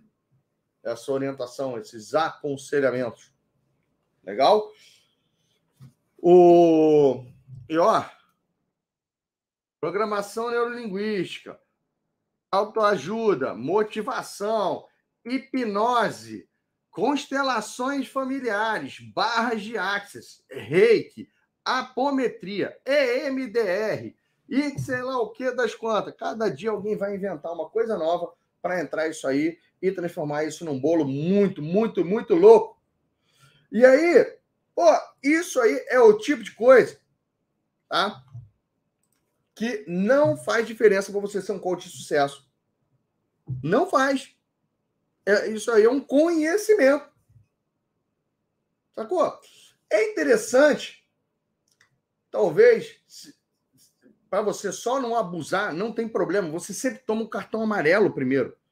Gente, quando você começa a, a vamos supor, romper fronteiras. Aí alguém vai te dar um sacodezinho e pode ser verdade ou não. Então, por exemplo, você como coach, você tem muito mais chance de fazer besteira no seu marketing, fazendo promessas, do que fazendo coaching necessariamente. Porque, por exemplo, galera, como coach, coisas que você não pode fazer como coach. Prescrever dieta, é coisa de nutricionista. Prescrever rotina alimentar não é papel de coach. O coach, você sendo um coach de emagrecimento, é legal você ter a parceria com o nutricionista que faça isso. Agora, o que você pode fazer como coach? Pô, esse é o meu livro favorito de dietas, de receitas. Esse foi o que eu usei. Esse aqui, gente, eu, eu criei esse e-book, que foi o que eu usei comigo para emagrecer. Você pode usar essas receitas, mas você não vai falar, de manhã, isso, isso, isso. Você pode falar, eu de manhã fazia isso, isso, isso. Não sei se é o melhor para você. O ideal é você consultar um nutricionista. Agora, se você quer seguir aquilo friamente, tá? O... Aí, você como coach, tu não pode sair prometendo cura de ansiedade, de depressão, desse tipo de coisa. Isso aí é coisa muito mais de psicólogo. Agora, o que acontece? O coaching ele é terapêutico. O coaching, em geral, quando a pessoa está mais motivada para alcançar as metas dela, ela reduz o grau de ansiedade e reduz. Já aconteceu de gente que saiu da depressão fazendo coaching, mas o objetivo do coaching não era a redução da depressão. A depressão diminuiu por tabela. É, foi uma um feliz efeito colateral positivo. Então, não é, é seu papel sair aí oferecendo, oferecendo isso. Agora, por exemplo, se você quer oferecer que você traz a pessoa amada em três dias e fazer o seu, sei lá, Mystic Coaching aí, né, das contas, o seu é, Cartoman Coaching, uma coisa assim, qual é o problema? Prepare-se para ser zoado, por um lado, e prepare-se para ter bons retornos, por outro. Prepare-se, que eu não sei qual é, como é que você vai conseguir explicar para os seus clientes se eles não chegarem nesse resultado. Tá? E, e, e assim, tu vai levando, cada um vai levando a sua carreira, o seu negócio. O que vocês não vão ouvir de mim, Bruno Giuliani, eu querendo te impedir de trabalhar eu querendo falar que as coisas são muito. Não pode, não pode, não pode, cuidado, cuidado, cuidado, cuidado, perigo, perigo, perigo, perigo, não faça, não faça, não faça. Porque é assim que o mercado inteiro faz, e é por isso que 95, 98% dos coaches são travados, não tem coragem de ir para frente. À medida que você vai, pô, deu um errinho aqui, fez uma coisa que não era para ter feito ali, depois você corrige e não faz mais. É tipo o jogo do amor. Cara, se tu for esperar para entender tudo sobre relacionamento antes de começar a ter a primeira namorada, tu vai ficar para titia. Vai ficar para titio, para titia. Entendeu? Relacionamento, muitas vezes você vai aprendendo o quê? Pô, tendo relacionamentos. Beleza? Tu pode ler o, ler o livro ali, o, o volume como não tomar chifres em cinco dimensões diferentes, se tu acabar pô, ficando com a pessoa um pouco mais que não leva isso tão a sério, vai ser contemplado do mesmo jeito, entendeu? Então, o, é, tem certas coisas, gente, que a gente tem que chegar, que nem eu falo. Eu aproveito cada vez que eu falo isso para falar para você. Cai para dentro cai para dentro. Ok? O... Eu vou aqui distinguir de uma forma um pouco mais aprofundada, dar um zoom entre coaching, aquela psicoterapia e a consultoria. Eu quero primeiro que vocês saibam o seguinte: os próprios psicólogos não se entendem direito sobre a psicoterapia. O que, que é isso? Existem tantas linhas de psicologia que eu poderia fazer uma outra bolha daquelas ali um outro diagrama inteiro de Venn só para, pô, freudiana, junguiana, lacaniana, reichiana, é, psicanálise que vai ter por aí, terapia cognitivo-comportamental, familiar e que sei lá o que, das quantas. Ok? Terapia racional, emotiva, comportamental e, e por aí vai. O... Essa que eu vou falar aqui seria aquela mais clássica que vocês conhecem ali, pô, daquele psicólogo, possivelmente numa linha mais uh, freudiana, que fica ali meses ou anos ali conversando com, com a pessoa. Legal? É, mas só para vocês entenderem, tem tanta linha de psicologia que os próprios ali não, não, não se entendem. Os psicólogos mais inteligentes estão se tornando coach, porque todo psicólogo pode fazer coach, mas os coaches não podem fazer psicologia, entendeu? É, depois ali vai é, aprendendo aí o que fazer, o que não fazer. Vocês vão ver que é muito mais prático. O, eu, por exemplo, sempre tive parceria com o João Alexandre, que é um psicólogo. Começou a ficar complicado, começou a ficar difícil. Eu mandava para o meu amigo atender. Fugia, tirava o meu da reta. É, e pronto. Vamos nessa. Galera, todos os três fazem um diagnóstico do presente. Tanto coach como psicólogo, como isso. Vão lá e começa. Querido, conta aí o que está acontecendo. Me ajuda a te ajudar. Entendeu? Então, eles vão começar a mapear a situação atual da pessoa. Só que, tanto no coach como na consultoria, ele já começa a botar o foco na busca. A gente vai transformar esse presente no estado atual e vão começar a botar um foco mais no futuro, onde vai ter um estado desejado que é melhor do que o estado atual. A gente vai ver que, às vezes, na, na psicoterapia ali, eles já vão começar. Ah, tem esse problema aqui, né? Começar a dar uma olhada para trás e ver se a gente encontra a causa disso, a origem disso. É uma espécie de um tratamento.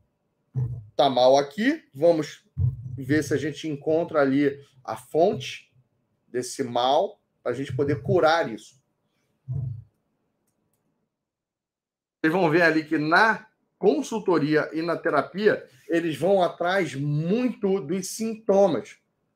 Que onde que isso está afetando? Como é que você está sentindo isso?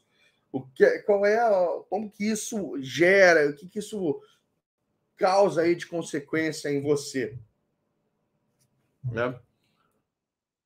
O consultor já começa a pegar a expertise, a inteligência dele e começa a te orientar sobre o que fazer, começa a te sugerir. Sai muito mais coisa agora na fase de, pô, vamos fazer. O consultor vai começar a sair dele para o cliente. Já tanto o psicólogo como o coach, eles vão começar mais a estimular o senso de responsabilidade do, do cliente. Olha, você que é responsável, entendeu? Por pensar e fazer diferente para conseguir ter aquilo que você quer. Pô, mas como que eu faço isso? Hum, faz parte da sua jornada descobrir esse como. Consultor, ele sugere fazer, sugere como, tanto consultor como mentor, entendeu? Coach, psicólogo, eles vão te, tirando deles da reta, entendeu? E deixando você é, e entendendo melhor o que você precisa fazer. Só que o coach ele é orientado por desenvolvimento. O que é o desenvolvimento? A aquisição de conhecimento, habilidade e atitude. Fazer um plano de desenvolvimento. O que, que você vai estudar? O que, que você vai treinar? E o que, que você vai praticar para começar a mudar. Né? Já o consultor, segue fazendo o upload dele de informações. Ah, é isso, isso, isso, isso que você tem que fazer, o problema está aqui, a solução é essa, que você deveria fazer é isso. Independente se você vai fazer ou não. O psicólogo e o coach fazem muito download de informações. O cliente é mais, é, fala mais do que eles. Eles são muito mais perguntadores, muito mais questionadores e o cliente então vai criando mais reflexões, mais conclusões, essa parte toda eles tendem a ouvir melhor. No, na consultoria, é obrigatório o consultor ter o papel de especialista. Para o coach, o cliente é o especialista. A psicoterapia só pode ser feita, ela é, é um, exercida por um profissional de saúde habilitado pelo seu conselho regional de psicologia. Legal? A consultoria muitas vezes gera dependência. Por você não ter se desenvolvido, você simplesmente sair acatando, obedecendo e fazendo, ou às vezes o consultor, às vezes até mesmo faz por você algumas coisas, você acaba ficando mais dependente dele. O coaching, ele gera mais autonomia e o coach passa muitos desafios para os seus clientes. Então, agora, pessoal, é, você conseguiu deixar as coisas, ficou um pouco mais claro? Tá? Em relação a isso? Então, isso aqui eu estou falando para você na teoria. Na prática, como é que funciona? Gente, na prática, o cliente quer que você ajude ele a se livrar do problema dele do jeito mais fácil, mais rápido, entendeu? Mais tranquilo, mais simples e mais seguro. É, e aí vai depender de até onde você está disposto a ir para isso, tá? Quanto aí você vai fazer o quê? Vai fazer a sua mistura, vai fazer a sua dose. O coaching ele é mais devagar, mas ele gera mais autonomia para o seu cliente. Ele é mais sustentável a médio e longo prazo. Às vezes a mentoria e a consultoria são mais rápidos, mas deixam, dão aquela aleijada. Né? A, a terapia, ela faz a pessoa, às vezes, se sentir melhor. Você vai também resolvendo outras questões do seu cliente que podem sim turbinar e acelerar. E olha que eu não estou nem falando aqui se você sair misturando com hipnose, com programação neurolinguística, com constelações familiares sistêmicas, com terapia holística. Aí outros vão botar ali Aura Master, do meu amigo Bruno Gimenez. Outros vão botar EFT. Outros vão botar Reiki. Outros vão botar, nossa, questões espirituais no meio. Né? Tem gente que vai misturar isso com numerologia, astrologia, Grabovoi. Sabe o que eu acho de tudo isso? Lindo. Entendeu?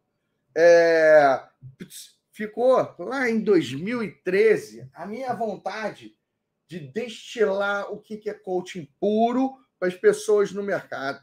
Quando eu fazia isso, era muito menos dos meus alunos que tinham sucesso e talvez eles nem conseguissem gerar tanto resultado para os clientes dele.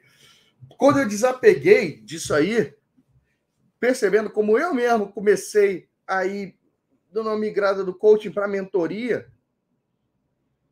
né? E, e que vários, quando eu comecei a fazer uns outros trabalhos de coaching, com, eu sempre fiz com muito mais intensidade em programação neurolinguística, e vários clientes eu, eu, eu, eu limpava e resolvia problemas e questões deles que não tinham nada a ver com, com coaching, e, e eles ficavam super gratos. Eu, eu desencanei e eu passei a, inclusive, incentivar mais. E é por isso que mais gente que cada vez mais gente, cada vez mais meus alunos têm resultados incríveis. Tá? Que as pessoas vão te contratar pelos motivos delas, não pelos seus. Tu não está aqui para ser um devoto ao coach. Tu está aqui para ajudar pessoas. Ok? Então, é isso. Pessoal, Falar um pouco agora sobre ambiente para você fazer sessões de coaching. Tá? É, tem dois tipos de ambientes. Eu vou começar pelos ambientes do mundo físico, real. E existe também um ambiente hoje online ou virtual. Tá? Ambiente físico para sessões de coaching, muita gente acredita que você precisa ter um escritório, um consultório, é uma coisa ali privada, particular, sua e única para atender seus clientes. Nada disso. Eu comecei a atender meus clientes na minha casa. Mas eu comecei a atender meus clientes na minha casa, no meu apartamento, é, porque os meus primeiros clientes todos eram do meu círculo de amizades, de conhecidos, de colegas, entendeu? Eu tinha um círculo bem grande aqui em Niterói. O... Então, presencialmente, foi assim. Só que olha só, pô, eu também tinha gente que não estava afim de ir para Niterói. Aí eu ia para o Rio e eu atendia. Eu já atendi ali em cafeteria, já atendi em restaurante, já atendi até mesmo em banco de meio que de shopping. Tinha um shopping ali, céu aberto, no Rio de Janeiro, downtown, essas coisas ali, que tem uns banquinhos. Já atendi é, em banco de shopping. Já atendi também em saguão de hotel, em saguão de aeroporto. Já aluguei salinha de hotel. Já, é, aí eu nunca aluguei, depois já tive vários alunos meus que alugaram salas em espaço co-work, alugaram salas de outros psicólogos ou de outros profissionais prestadores de serviço que atendem só determinados dias da semana e os outros dias eles podem sublocar os espaços né, é, deles.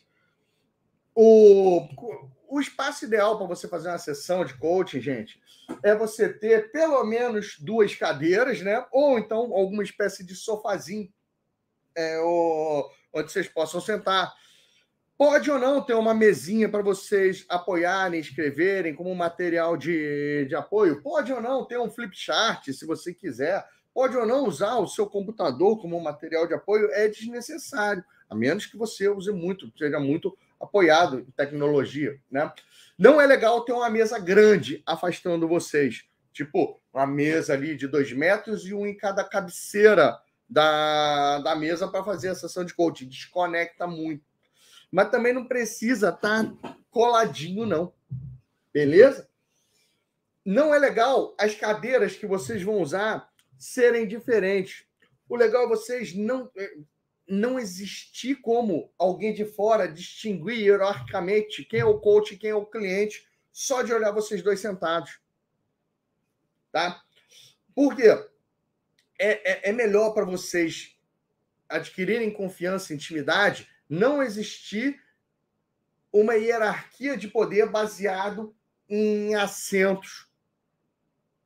é, no ambiente de vocês. Então, nada de cadeira gamer ou de diretor ou de presidente para você e cadeira de secretária para o seu cliente, não, entendeu? Do mesmo jeito que se você for atender um empresário, um executivo, tu vai tirar ele da mesa da cadeira dele para ele sentar do seu ladinho em algum, em algum lugar, em algum sofá ou numa outra sala de reunião da empresa, do negócio, onde ele saia, onde lá ele acredita que ele manda e você é, o, é mais um funcionário, mais um prestador de serviço.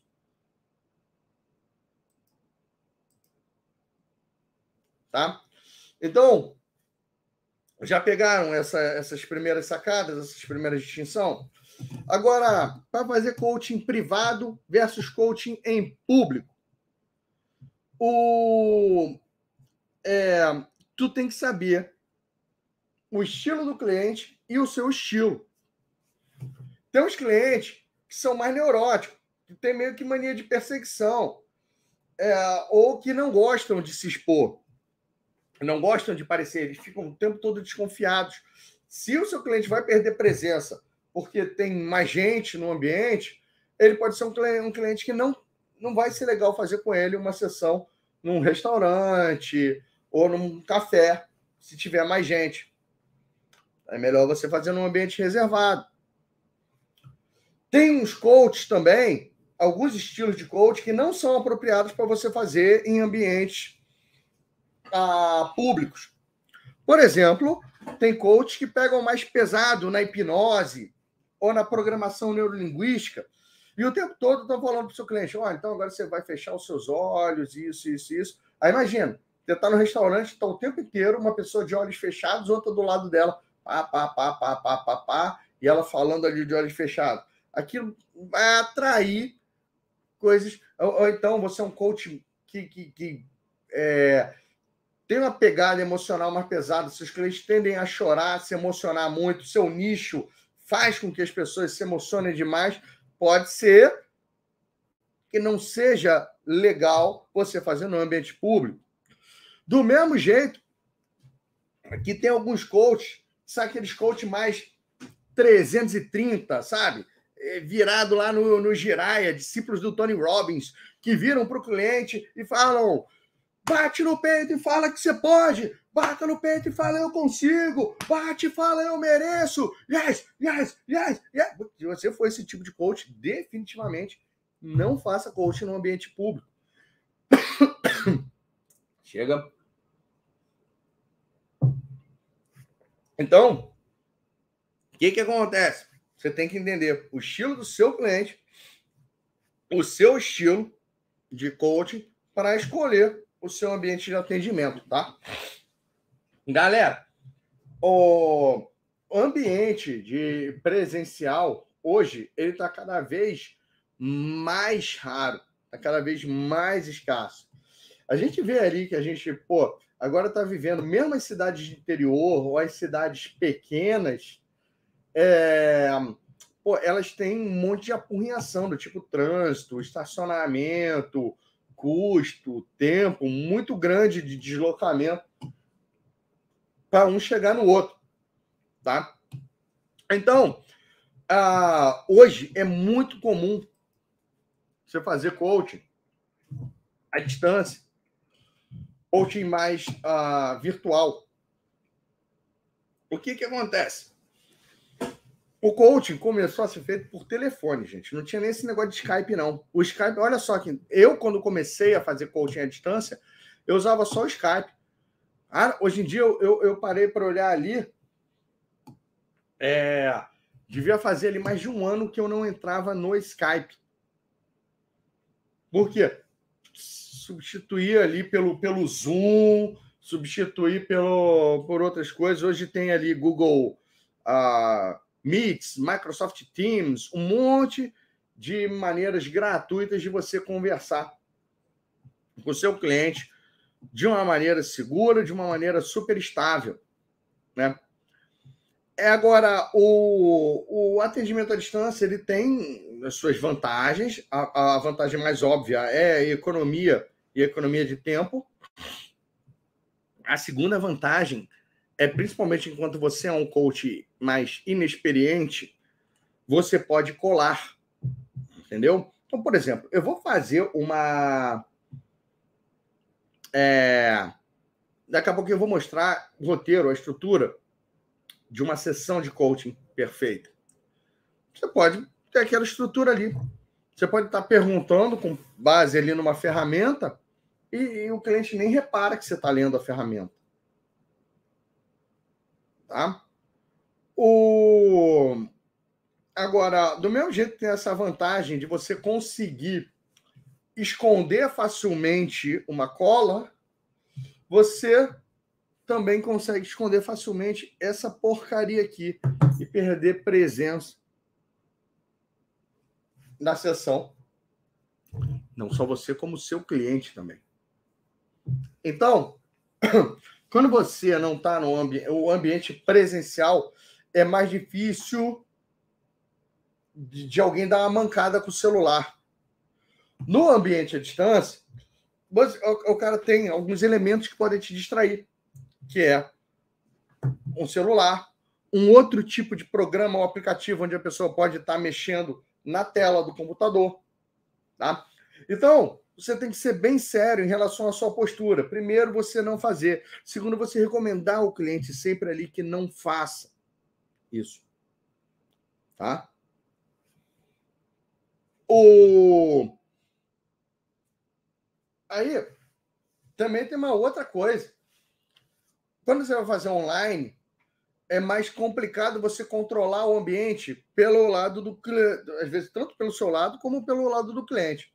Por exemplo, pô, essa liberdade de você poder trabalhar de casa é muito boa, mas você tem que ter um espaço tranquilo em casa para poder fazer suas sessões de coaching. Não é legal você fazer a sessão de coaching é, e, pô, de repente, tá no horário da bagunça das crianças na cozinha, pro almoço ou para sair para o colégio, e a mãe pulando em cima de você, esse tipo de coisa. Ou então tá perto ali a sua mãe assistindo televisão, ou uma coisa nessa linha. Pô, você, você vai trabalhar em casa, você vai encontrar um lugar que seja privado de som para o cliente não imaginar esse tipo de coisa. Do mesmo jeito, você tem que tomar cuidado para você estar tá atendendo, não passar o seu marido sem camisa com o barrigão de fora, peludo ali, é, atrás do, do negócio, ou de toalha, ou de uma coisa nessa linha. Eu já vi isso acontecendo. De boa. Já vi isso acontecendo. E, obviamente, tudo que você não vai fazer, você vai orientar o seu cliente também. Pô, você está num ambiente que é tranquilo para você ser atendido, onde você vai ser menos interrompido, onde essa parte ok? E aí vocês conseguem fazer ali uma excelente sessão. Tem que tomar cuidado na, porque olha só, esse lance de gravar o sessão, tanto no presencial, se você for gravar, você pode até, ah, tô, tô aqui com um gravador, tô com meu celular, eu tô gravando essa sessão para fins didáticos. Primeiro, seu cliente tem que permitir isso. Você não pode gravar escondido dele. É, segundo, o, você tem que cuidar bem desses dados. Você não pode deixar isso vazar. Beleza?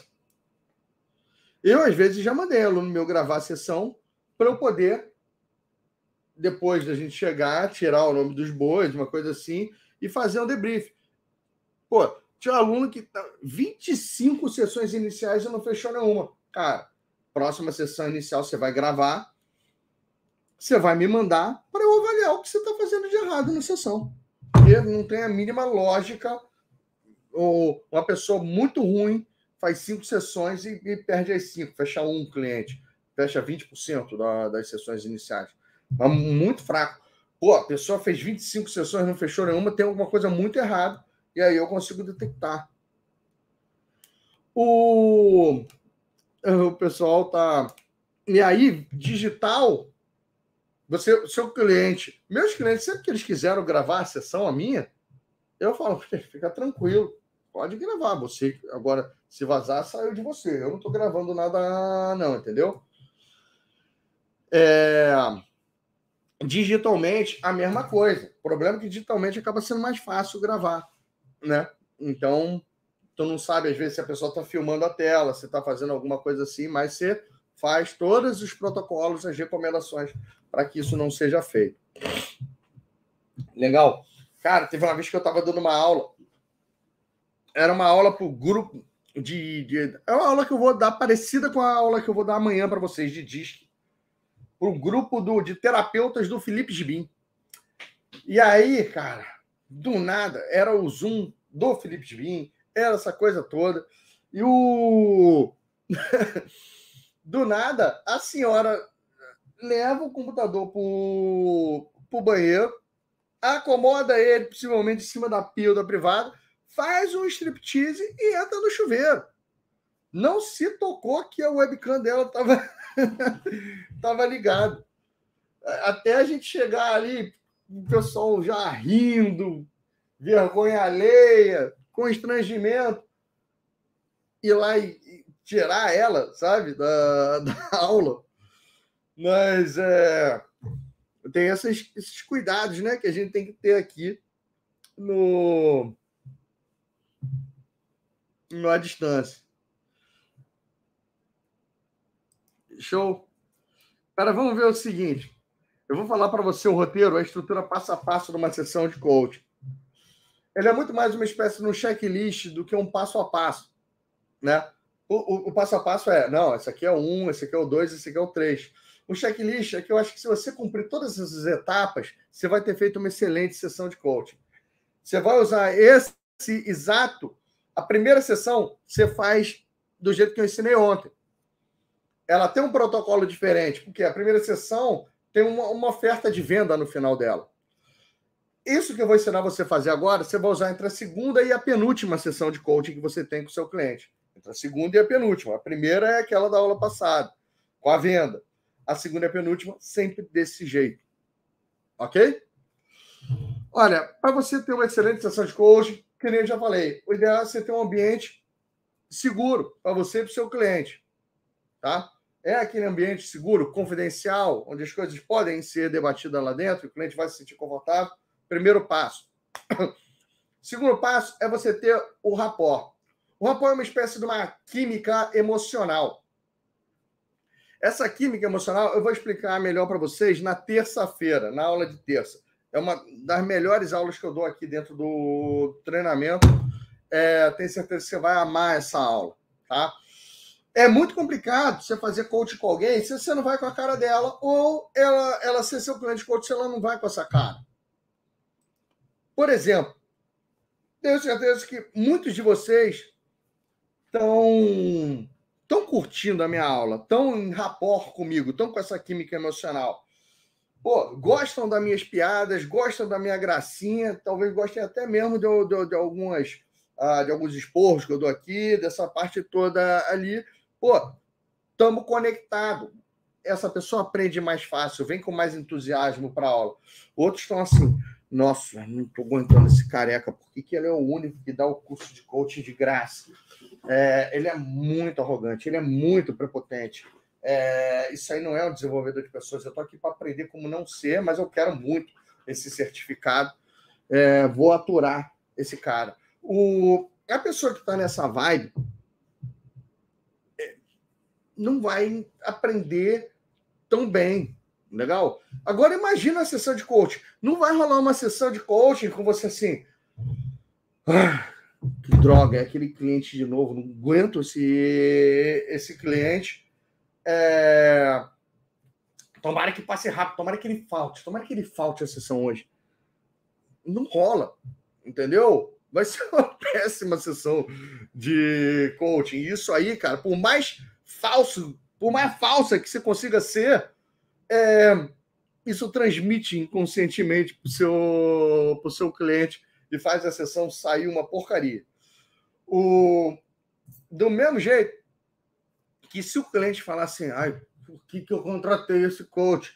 Ah, amanhã tem coaching. Que meme, entendeu? É, você vê que é um processo que não vai fluir direito. Então, o, o que, que acontece? A gente vai ver que você precisa ter um ambiente seguro e tem que ter o tal do rapport. Beleza? Vamos nessa. O... A gente vai dividir a sessão de coaching numa estrutura que você já está acostumada desde a sua educação básica, que é a estrutura de redação. A redação começava com uma introdução, tinha um desenvolvimento e a conclusão. Normalmente, a introdução era um parágrafo, a, o desenvolvimento ali, coisa de três parágrafos, e a conclusão mais um, né? Aqui a gente vai expandir um pouquinho mais isso. Mas em termos de tempo, a introdução ela leva ali coisa de cinco minutos. Dez com muito exagero.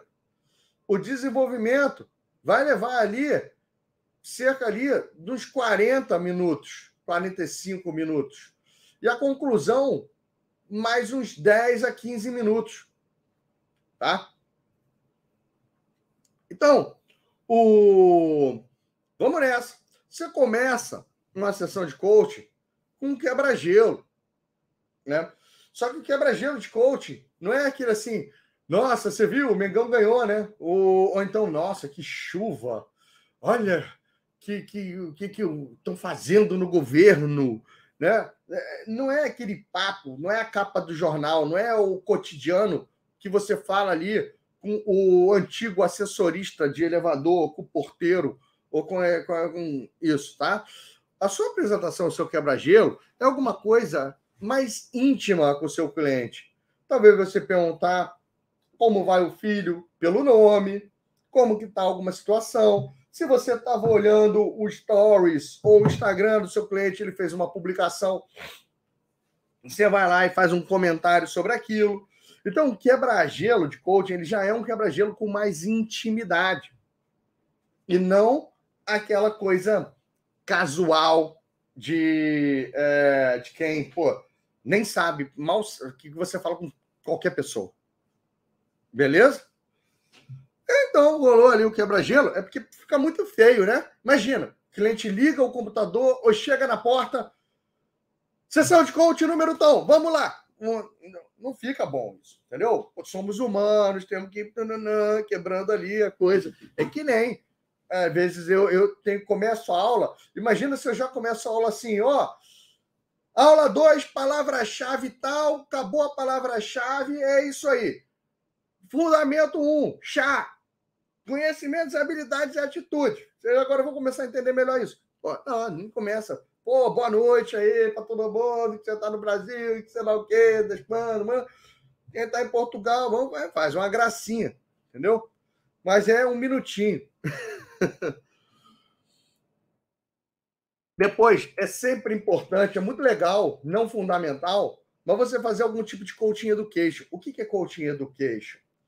É você explicar para o seu cliente algum conceito de coaching, algum fundamento de coaching, alguma eh, mini técnica, alguma coisa que você possa ir dando autonomia para o seu cliente, ensinando ele, inclusive, a explicar para as outras pessoas o que você está fazendo.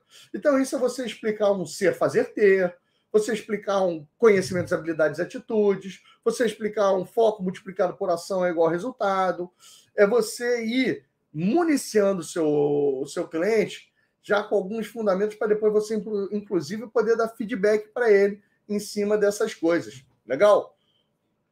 Então, uma aulinha bem rapidinha, não é uma aula que nem a que eu estou dando aqui para vocês, é, é, realmente ali um resumo. Resumo, resumo mesmo, tá? E é, é bem legal sempre para você ir pegando mais confiança com o cliente, você relembrar a confidencialidade.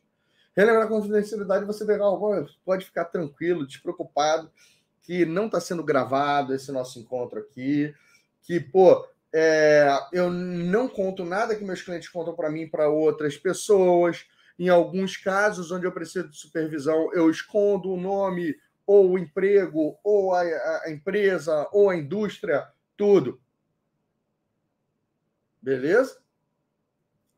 Aí vai, é, você relembra ali a confidencialidade para ele. Muito importante também é o tempo inteiro você estar tá ali gerando comprometimento. Virando para o cliente e falando: Ó, oh, que bom que você está aqui. É... Para isso aqui funcionar, pô, o seu objetivo que você quer trabalhar como coach tem que ser uma prioridade na sua vida. Não é. Tem, tem um monte de coach idiota que fala assim: o coaching tem que ser a prioridade na sua vida. Pô, coaching não é a prioridade de ninguém, gente. Coaching é um meio para turbinar o alcance de um objetivo que esse sim tem que virar prioridade. Então, por exemplo, você quer ficar magra? O seu, a sua prioridade vai ter que ser ficar magra.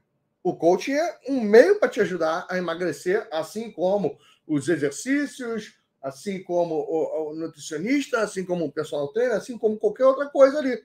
Beleza? Então, porque tem um monte de coach vaidoso que fala, não, o coaching tem que ser a prioridade. Não, é a meta que a pessoa tem como coach, tem que ser feita como uma prioridade. Ah, mas emagrecer não é minha, minha prioridade. Pô, mas tu tem que, pelo menos durante a nossa sessão de coaching, e, e, no tempo que você tem pela semana que você se dedicou, é o quê? Quatro horas para isso, fazer disso uma prioridade. Isso você pode fazer uma prioridade? Ah, posso. Porque sem comprometimento a coisa não, não funciona. E aí é interessante você dar algum tipo de discursadinha sobre comprometimento, mais uma vez, de 30 segundos, de um minutinho. É que nem eu virar para vocês ali e falei: Ó, oh, galera, Pô, que tu não fez o negócio do patrocínio positivo, tu tá dando mole. Tu não tá comprometido. Tá? Isso aí é um discurso para gerar comprometimento. Beleza? Se tu não curtiu o meu vídeo, você não está comprometido com o treinamento. Você ainda é um ingrato. Show? Então, isso é a introdução. A introdução você consegue fazer ali em cinco minutinhos, sete, nossa, dez, estourando, se é aquele cliente que você vai aprender amanhã, que é um alto I, você também, e vocês gostam de ficar, pô, dez minutos fofocando antes de começar o coaching, porque vocês têm uma, uma noção aí de amizade maior, aí a coisa vai. Patrocínio positivo, a gente pode usar dentro de uma sessão toda vez que o cliente está com a bola murcha. É legal usar um patrocínio positivo. Se você quiser trocar ali, o gerar comprometimento, o seu discurso de gerar comprometimento é junto com o patrocínio positivo, você pode fazer sim. Por exemplo, virar para vocês e falar: galera, vocês estão de parabéns por estar aqui nessa segunda aula tudo nessa parte centro. Então foi meio, meio que reforço. Isso mostra que no domingo à noite você abrir mão da, da, da, família, abrir mão de outros compromissos, talvez ter mão da igreja ou do, de alguma coisa, mas, cara, seja lá do que você abrir mão, essas pessoas vão ganhar uma pessoa melhor daqui a pouco, porque o que eu estou ensinando hoje aqui vai fazer toda a diferença. Olha, são dia 2 de 9, você conseguir só mais uma semaninha tem alguma coisa já? Quanto tempo que você não termina uma coisa que você começa? Os vencedores são aqueles que terminam, que começam. Eu tenho certeza aí que você vai é, conseguir. Eu acredito que você vai conseguir. Conta comigo, eu vou dar uma aula cada vez mais rica, cada vez mais legal, cada vez mais interessante para você ficar até o final com a gente, tá bom? Tamo junto. É TV. Seria como se fosse um patrocínio positivo que já vai gerando comprometimento.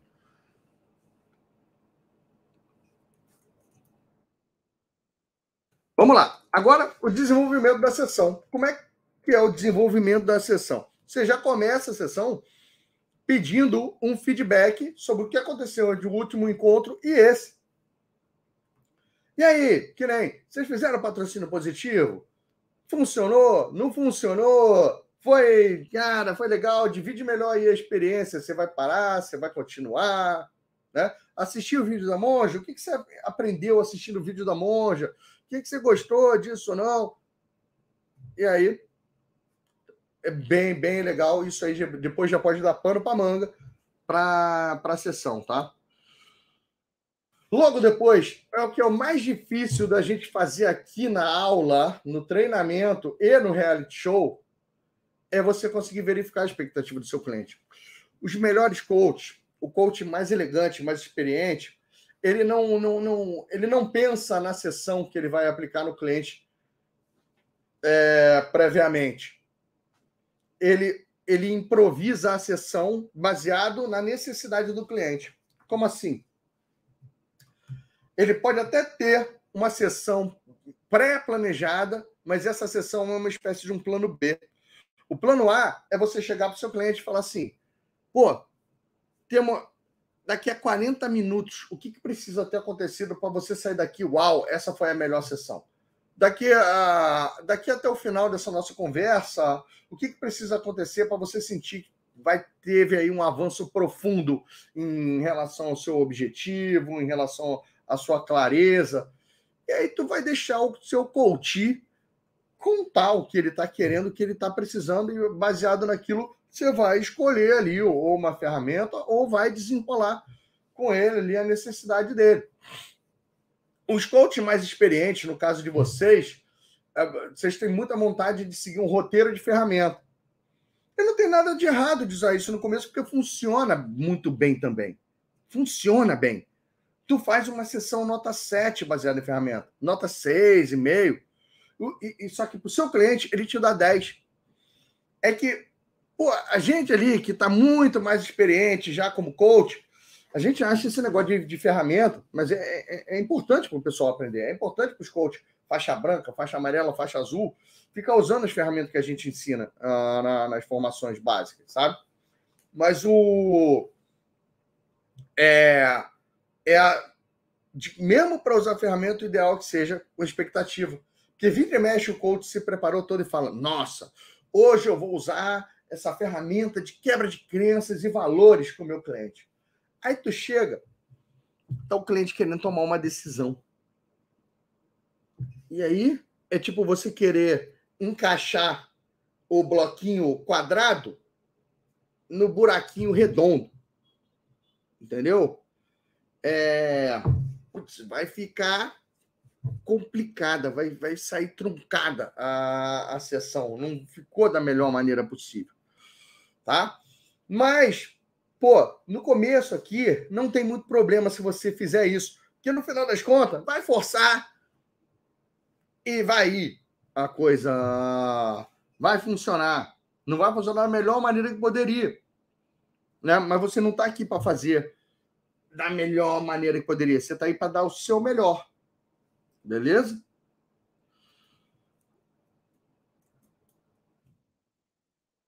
E aí, baseado nessa expectativa, você vai fazer aí a proposta da sessão, um miolo, um tema. Pode ser baseado numa ferramenta, pode ser você ficar usando uma técnica um pouco de uma maneira um pouco mais profunda, pode ser você ficar tentando quebrar alguma crença limitante ali do seu cliente. Vocês vão aprender a fazer isso na quinta-feira, quarta, quarta, quarta. Beleza? Então, é nessa pegada aí. Essa, o, o desenvolvimento da sessão costuma acontecer ali entre 40 e 45 minutos da sessão de coaching.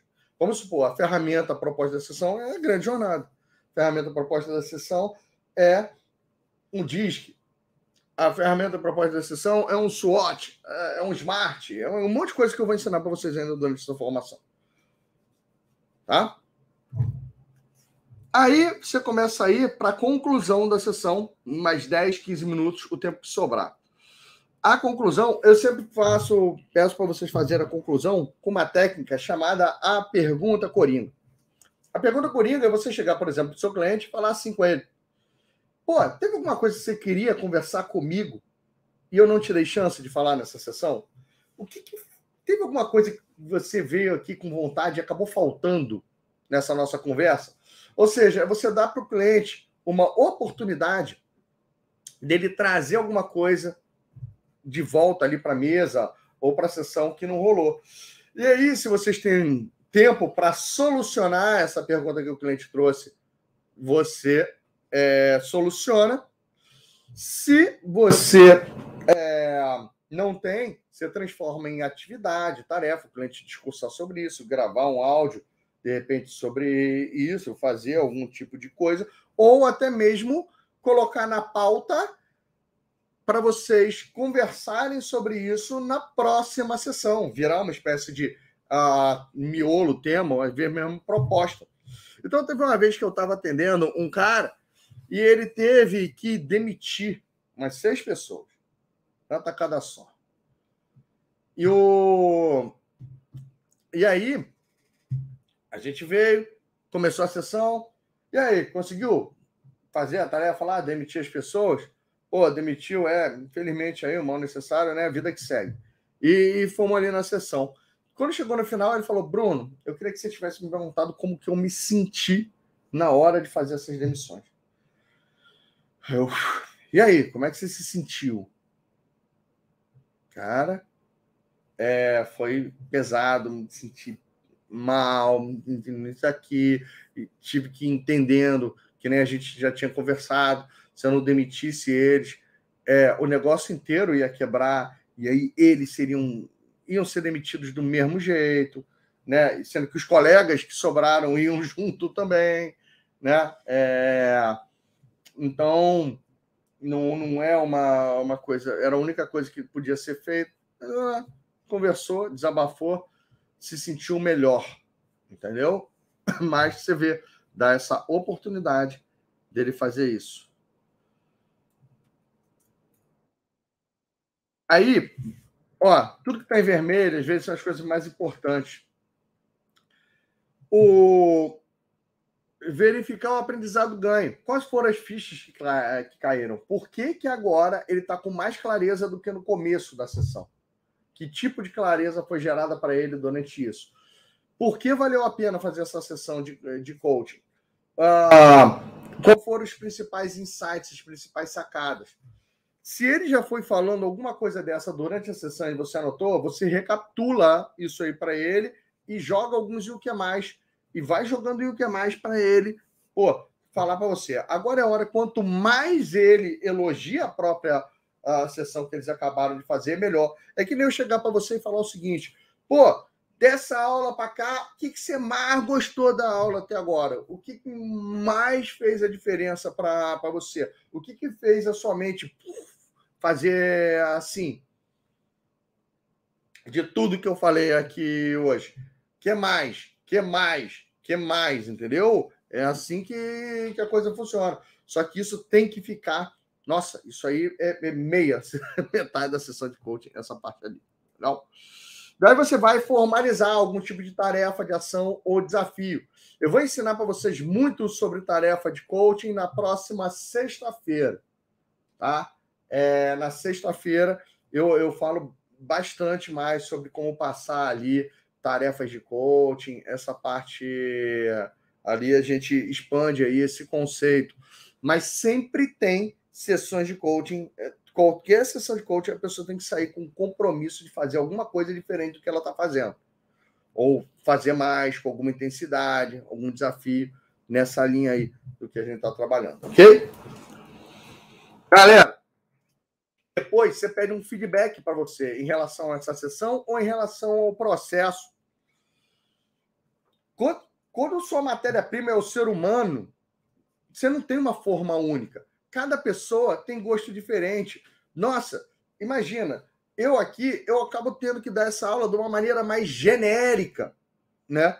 Mas se eu soubesse quem é você e fosse poder customizar uma aula só para você, eu de repente faria essa aula mais rápido. De repente faria essa aula mais devagar. De repente ia cortar alguns pedaços dela, né? Então, o coaching individual é legal porque ele é feito sob medida para o seu cliente. Você vai trabalhando de maneira sob medida para ele. Então é muito importante no final de toda a sessão você perguntando, pô, não é você pedir uma nota para o seu cliente. Isso aí é um retardo que, que você vê um monte de coach fazendo ali. Pô, de 0 a 10, quanto você avalia essa sessão? Às vezes o cara não tem nem referencial com, de outros coaches para poder falar e comparar um negócio desse, entendeu? Agora, o. E você chegar e perguntar para ele, cara, o que, que você mais gostou que eu fiz? Agora, você vai ver que uma coisa não é o que você aprendeu, é o que, que você mais gostou que eu fiz. Teve alguma coisa que você não gostou? Como que eu posso ser um coach melhor para você? Eu, toda vez que eu faço essas perguntas, eu escuto assim, Bruno, eu gostei quando você putz, foi me podando, me cortando, me fazendo ser mais direto ao ponto.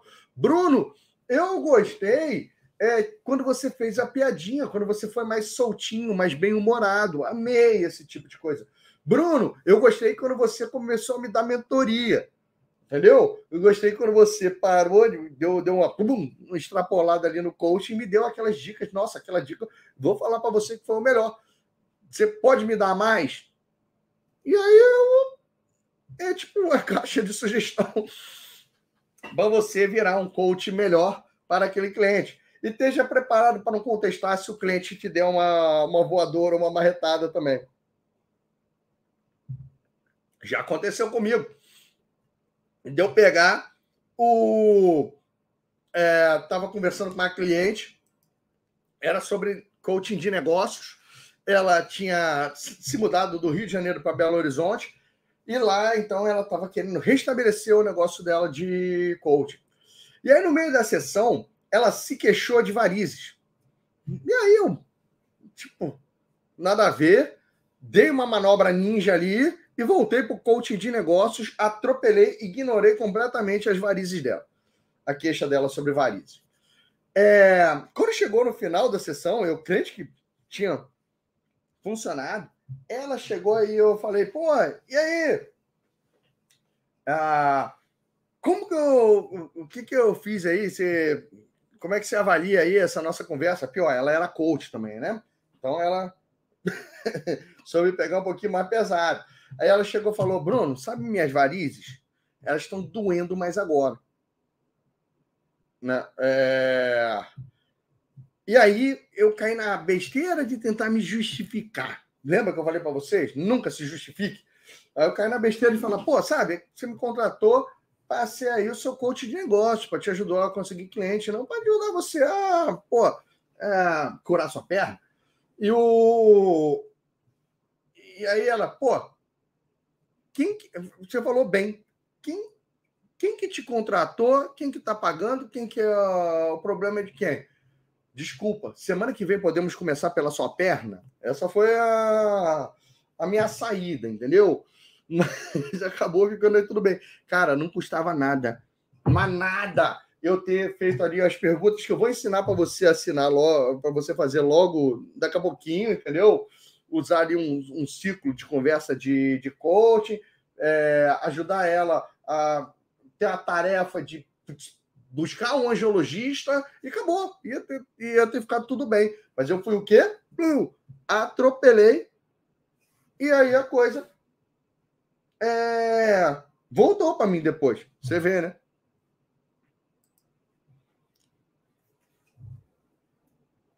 O E aí, fechamento Madre Teresa de Calcutá. Como é que é o fechamento Madre Teresa de Calcutá? Patrocínio positivo. Não deixe o cliente sair de uma sessão de coaching, né? Pior do que ele entrou. Enche a bola dele, faz ele sair da sessão se sentindo o máximo, mostrando que você está do lado dele, entendeu? Que é possível, que você continua acreditando nele e a parte da parada vai. O patrocínio positivo, então, sempre que a pessoa está meio com a bola murcha na sessão, precisando uma força, você pode usar o patrocínio positivo, mas no final da sessão você usa também. Beleza? E galera, esse roteirinho, essa estrutura, faz com que você faça uma excelente sessão de coaching, esse checklist. Tem algumas coisas ali que você pode pular. Vamos supor, se você sair pulando isso, que tudo isso que está em azul, você vai continuar, vai conseguir fazer uma sessão de coach de qualquer jeito. Mas a sessão vai, tipo, faltar algumas coisinhas, não vai ser talvez tão rica, né? Vai ser muito objetiva, muito direto ao ponto. O Pareto é aquilo que está em vermelho. O 80-20 da sessão, né? 20% das coisas que tem que ser feita para gerar 80% do resultado para o cliente é o que está ali em vermelho. Tá? É, esse é como se fosse assim, o obrigatório de você fazer. O resto é o que vai enriquecer. E muitos desses aí, você mudar a ordem, não tem problema. Você pegar e embaralhar ali o, a introdução, você dá uma embaralhada ali na conclusão, né? Pô, ah, pulei a pergunta coringa.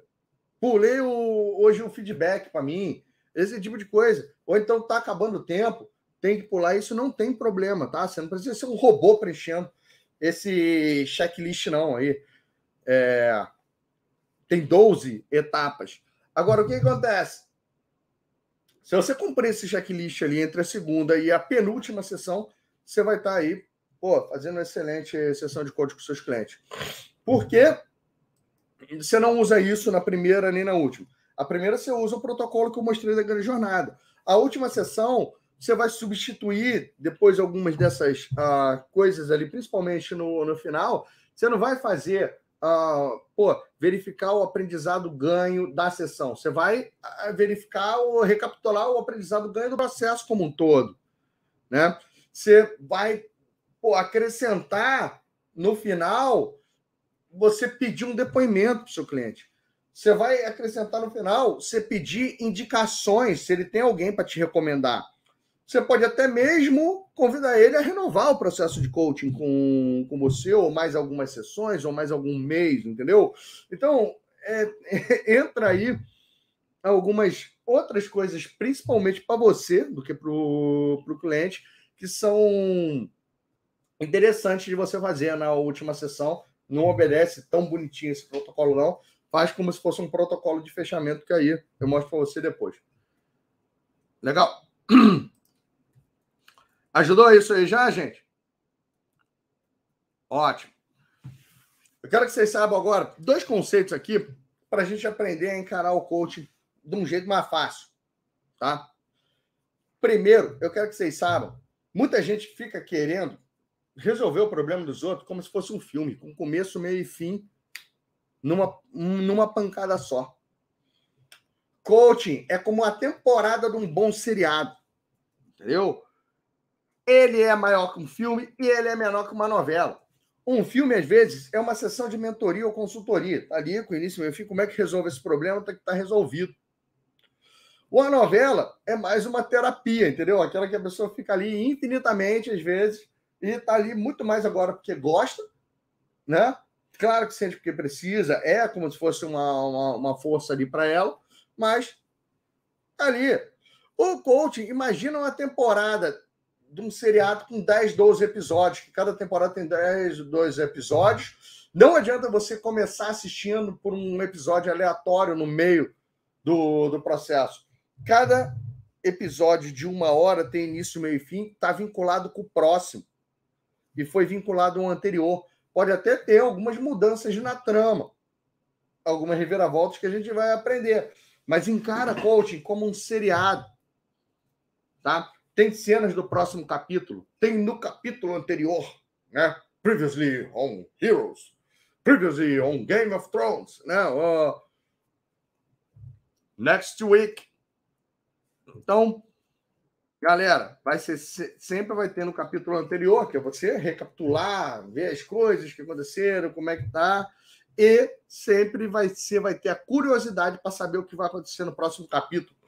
Então, Coaching não é coisa para gente ansiosa. Quando eu falo gente ansiosa, você. Se você é muito ansioso, você vai ter problema em ser coach.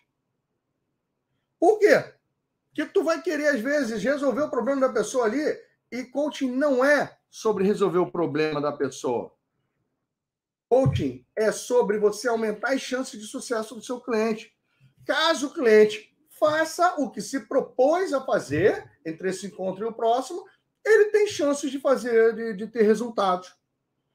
Por exemplo, vamos supor que o seu objetivo seja fazer mil reais esse mês como coach. Eu virei para você e passei um desafio. Olha, pega esse convite e manda para 20 pessoas. Quando eu passei e você falou, não, Bruno, eu vou mandar esse convite para 20 pessoas. Manda para 10 por dia, manda para 50, manda para 70. Você mandando esses convites, é garantido que você vai ganhar mil reais? Não. Mas aumenta suas chances de conseguir fazer sessões iniciais de coaching e fechar cliente? Aumenta. Meu papel está cumprido. Agora, se você vai cumprir a sua parte ou não, aí aí já não é minha culpa como coach. Eu posso até fazer o meu melhor aqui para ficar motivando você, para te conscientizar da importância disso, da prioridade daquilo, mas pô, eu não tenho como fazer por você. Então, que caia essa ficha na sua cabeça, que coach não é sobre você resolver o problema da pessoa, mas você aumentar a chance de sucesso dela resolver o problema dela, por conta própria. Se ela entra em ação, chances são maiores. Se ela não faz nada, chances são zeradas. Então, você aqui que não mandou nenhum convite até agora, tem como você ter fechado um cliente? Pô, a menos que você tenha feito uma outra ação, que meio que deu sorte, caiu do céu. É, ah, eu já tenho uma audiência e eu falei que estava fazendo curso de coach e gente já falou assim: nossa, eu quero ser seu primeiro cliente. Né? Agora, se você não fez nada, é, não é, não é agora que ele cabe, não, entendeu? É aquele o negão do é... O. Pô, você não faz nada, chances zero. Não, não, não sei se você precisa de mil, dois mil, três mil, cinco mil, dez mil. Eu sei que é possível. Eu já tive vários alunos que tem, eu já tive gente que terminou o curso fazendo 18 mil, gente. Curso gratuito. Gratuito. O cara ganhou 18 mil no meio do curso gratuito. Conseguiu três clientes de 6 mil reais. Né? Pô, eu já fazia isso de graça. A pessoa tem uma network boa, tem uma coisa assim, é possível. Tá? E eu tenho mais de 4 mil alunos que terminaram com faturamento. Então, pega aí esses dois conceitos e leva aí. Coach é muito mais parecido com um seriado. Ele é maior que um filme, com cenas do próximo capítulo, né? E muito menor do que uma novela que vai levar, nossa, às vezes até mesmo, tinha uma novela ali que eu acho que foram mais de ano, entendeu? Eu que cresci nos anos 80, início dos anos 90, que não tinha muita internet, novela era um, né, um dos entretenimentos mais populares do, do Brasil. Tinha novela da Manchete, Pantanal, Juma Marruá, eu acho que foi mais de um ano de novela. Teve mais outra da Globo também, Renascer, né? Aquela novela que tinha mais de seis meses, nove meses de, de duração.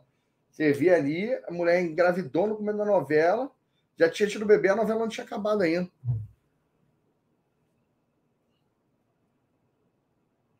Show? Então, vamos nessa.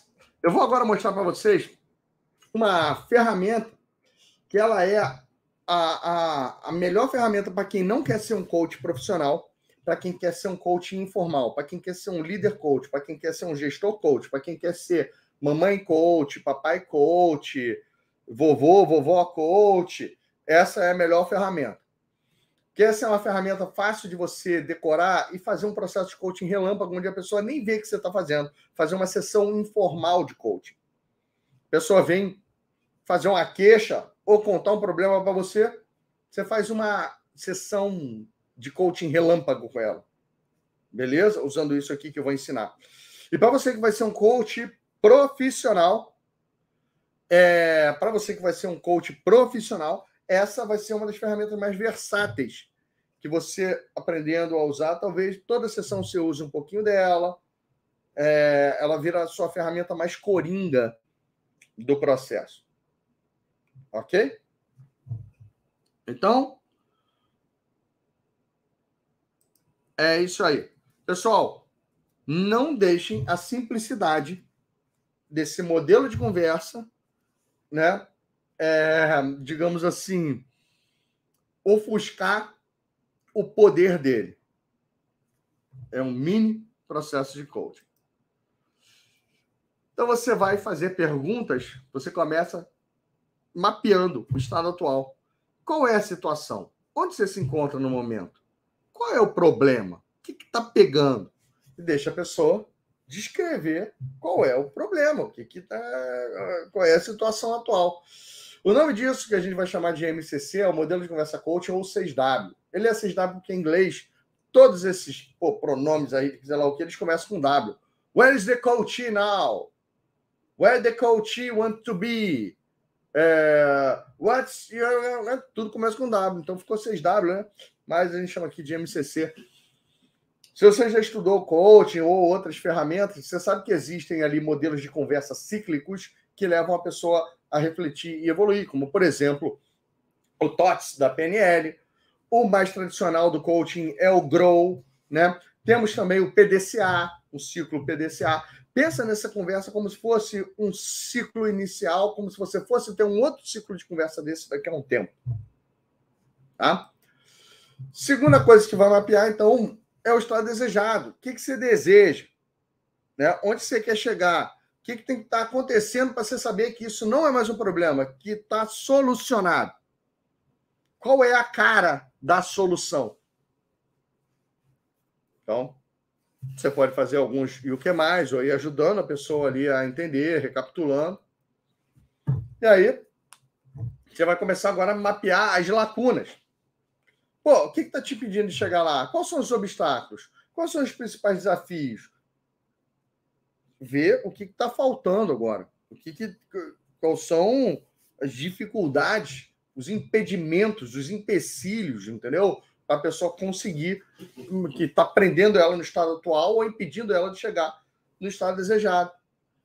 O que mais, o que mais, o que mais, o que mais. Mapeia ali uns 3, 4, 5 desses. Normalmente, você mapeia cinco, mas tem um que é o principal. Ou que é um, o, o mais pareto de ser atacado, entendeu? Mesma coisa, vamos mapear também recursos. Pô, quais são os seus pontos fortes que você pode usar para resolver essa questão? O que, que você tem à sua disposição? O que, que a gente pode usar para solucionar isso? Quais são? O que está aí né? em jogo para ser usado? Mesma coisa, o que é mais, o que é mais, o que é mais. Às vezes você vê que basta a pessoa chegar e usar um desses recursos para começar a resolver um dos desafios e o resto é um efeito dominó. Você não fica mais pensando em estado atual nem estado desejado. Você fica pensando só o seguinte: vamos dividir o, é, esse desafio aqui, quebrou, vamos só atacar esse pedacinho do desafio com um desses recursos? Hum, então, isso aí são as ações. O que, pode ser feito? Como você pode usar um desses pontos fortes para superar um desses obstáculos? Você vê que você ataca certinho. E toda vez que você usa um recurso para superar um desafio, você está aumentando a chance de dar certo, de fazer aquilo funcionar. Não quer dizer que aquilo vá começar a funcionar de imediato, mas a pessoa já tem, por conta própria, ela identifica uma maneira de fazer funcionar, de fazer dar certo. Então, se eu estou aqui trabalhando com você, já já a gente vai trabalhar junto, entendeu? É, usando aí esse modelo de, de conversa, né? Para você conseguir aí o seu cliente de coaching, se é isso aí que você quer. E no final das contas é mensuração de resultados. Como que a gente vai saber que as suas ações estão funcionando? Quais são os resultados esperados? Quando que você vai me mostrar o seu sucesso? Beleza? O... Então, o, o que, que acontece? É, vocês vão ver aqui que ao você usar isso, a pessoa sai, se afasta de você, você consegue usar essa, essa ferramenta aqui, essa técnica, em cinco minutos, gente. Cinco minutos. Se você for muito enrolão, 10. Se for dentro de uma sessão de coaching com muita, muita enrolação, 20 minutos, meia hora, mas desnecessário.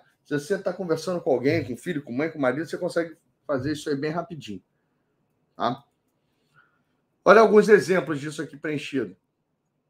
A, a pessoa chegou para mim, pô, estado atual, zero clientes pagantes. Estado desejado, quero ter dois clientes. Quais são os desafios? Ah, não conheço ninguém para fazer a grande jornada. Não tenho, não tenho conhecidos, não tenho network para fazer a grande jornada. São os recursos? Ah, olha só, eu dei uma palestra, uma aula esses dias e eu peguei o contato das 15 pessoas que assistiram essa aula. Nome, e-mail e telefone deles. Eles elogiaram, falando que gostaram muito da aula. Eu, eu, eu, eu sou um bom comunicador. Eu tenho boa capacidade de, de falar sobre uma coisa que eu gosto. Ah, eu tenho uma visibilidade nas redes sociais, eu tenho as pessoas que me seguem e eu tenho boa reputação. Olha só quantos recursos a pessoa tem, né? Você vê que estava tá com algum negócio lá limitando. Então é o seguinte, como que você vai usar um desses recursos para superar esse desafio? Ah, eu vou entrar em contato com essa lista de 15 pessoas. Não é usar tudo, gente. Vamos usar só isso? Beleza. Como é que a gente vai saber que isso funcionou? Olha, eu acredito que desses 15 pessoas eu consigo agendar mais oito para fazer uma, uma, grande jornada com elas. E que dessas oito, duas vão fechar. Eu consigo umas 25% de conversão. Pô, excelente. Então, me conta depois o que aconteceu. E acabou. Acabou. Acabou. Não enrola mais, não. Entendeu? É... Deixa a pessoa se afastar com isso. Não interessa se está resolvido ou não. O seu papel como coach é ampliar a chance de sucesso do seu cliente, não é resolver o problema para ele. Então você vê que às vezes num pequeno bate-papo, a pessoa chegou, nossa, é realmente, eu tenho essa lista de 15 pessoas, é, eu posso entrar em contato com. Eu não sei se oito das 15 vão agendar a jornada com ele, possivelmente não, talvez menos. Mas talvez também mais, vamos supor que seis agendem, ou cinco. E se das cinco, três fecharem? De repente, pô, ele manda bem na jornada e três das cinco fecham. Vai até superar a expectativa dele. Ou só um fecha. Mas mal ou bem, ele saiu de perto de você com o compromisso de fazer uma coisa que aumenta a chance dele de ter resultado. Tá? E tudo isso vem dele. Tudo isso vem dele. Então, tu tem que fazer o quê? Ter a paciência. Por isso que eu falei que se você for muito ansioso, é complicado para você coach. Porque, por exemplo, nessa conversa com esse rapaz aí, agora vai lá, entre em contato. Por favor, me deixe saber depois, quando, quando você terminou de entrar em contato. Pode ser que ele sozinho já comece a usar até as outras coisas. Legal? Então, um outro exemplo aqui situação atual, meu marido está desempregado, a gente está discutindo muito em casa. É, eu estou me sentindo incomodada pela situação dele. O... Qual é o estado desejado? Eu quero paz. Eu, eu não quero me incomodar pela situação do meu marido, independente se ele está ou não com emprego. Você vê que o objetivo dela não é arrumar um emprego para o marido. O objetivo dela é, tipo, enquanto o marido dela está desempregado em casa, não, não, não se deixar aquilo ficar um negócio caótico, entendeu? Quais são os principais desafios? Pô, agora a gente está num aperto financeiro lá em casa, a renda dele era importante lá para casa. Meu marido está meio com insônia, entendeu? Ele não consegue dormir direito à noite, fica discutindo, fica fazendo barulho, não dorme direito, ele fica ainda mais ranzinza as chatices, as grosserias dele tá, já estão respingando nas nossas filhas, é, porque ele está meio de dono de casa e reclamando que é tudo eu. E aí, você vê que esses são os desafios que ela listou. O que, que você tem à sua disposição? Pô, eu, eu, eu sei ser uma pessoa focada. Eu tenho meu trabalho. Eu, eu tenho meu conhecimento, eu gosto de estudar. Tem a Natália, que é uma parceira ali ah, legal. Esses são os recursos à disposição, né? Como que você pode usar um desses recursos para superar um desafio? Cara, o desafio que eu acho que está mais pegando é o aperto financeiro. Se eu conseguir botar mais dinheiro em casa, é, pode ser que a gente contrate uma menina ou faça alguma coisa ali e, e ou então não vou mais me incomodar tanto, ouvir as grosserias dele. Ah, legal. Então, o que, que você vai fazer? Pô, eu posso fazer jornada, já que eu estou fazendo curso, curso de coach, mas é o seguinte: é, eu quero fechar mais. O trabalho dela é de fotógrafo, né? E ela estava fazendo, tipo assim, meio que a la caralha as propostas dela, mandando as propostas por e-mail e não verificando se as pessoas receberam, fazendo follow-up, acompanhando. Ela falou, cara, eu vou insistir em conversar pessoalmente, voz para voz, com todo mundo que solicitou o orçamento. Eu consigo fechar normalmente nove se a pessoa fala comigo, ela fecha. Foi assim mesmo que ela conversou. Se eu mando e-mail, fica mais complicado de fechar. Se, ou proposta por WhatsApp, essas coisas. Agora, se eu falo, a pessoa fecha. Ah, legal. Então, vou fazer esse tipo de trabalho. Ah, qual, como é que a gente vai saber que está funcionando? Eu vou estar tá fechando 90%, 100% dos meus orçamentos solicitados e vendo a conta azul crescer. Pô, o fato dela fazer isso vai dar paz para a casa dela e é, fazer ela não se incomodar mais com a situação do marido, brigar tanto com ele? Não sei.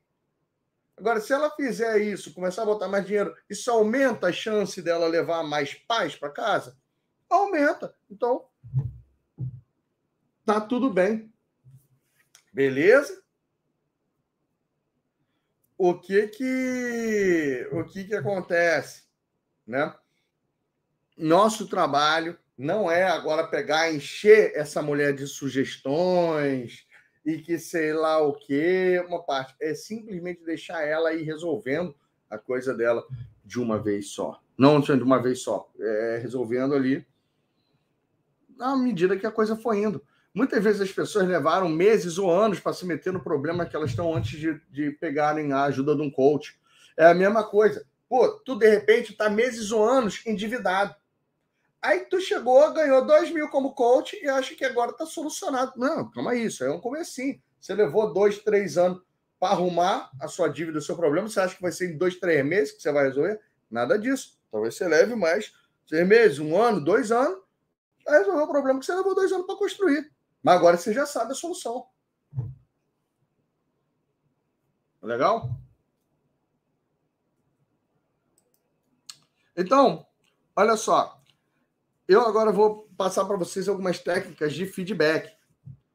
E eu vou falar é, uma das coisas mais interessantes sobre ser coach. Na hora de você dar feedback, elogiar, fazer patrocínio positivo, é muito legal. Só que a maioria dos seres humanos não gostam de ser corrigidos ou consertados, ou de uh, ouvir esporros, sabões, lavadas, ouvir que estão errados, ouvir que estão. Então, na hora de você dar feedback corretivo como coach, sempre tira o seu da reta. A frase é minha. Na hora de você dar feedback corretivo como coach, se esforça para tirar o seu da reta. Culpa o cachorro, culpa outra coisa. Não faz como se fosse algo pessoal seu. Beleza? Pega e joga para conta de outra pessoa. E eu vou ensinar vocês a fazer isso direitinho agora. Ok? Olha só. Você pode dar feedback de autoajuda. Lembra que eu falei para você coaching education?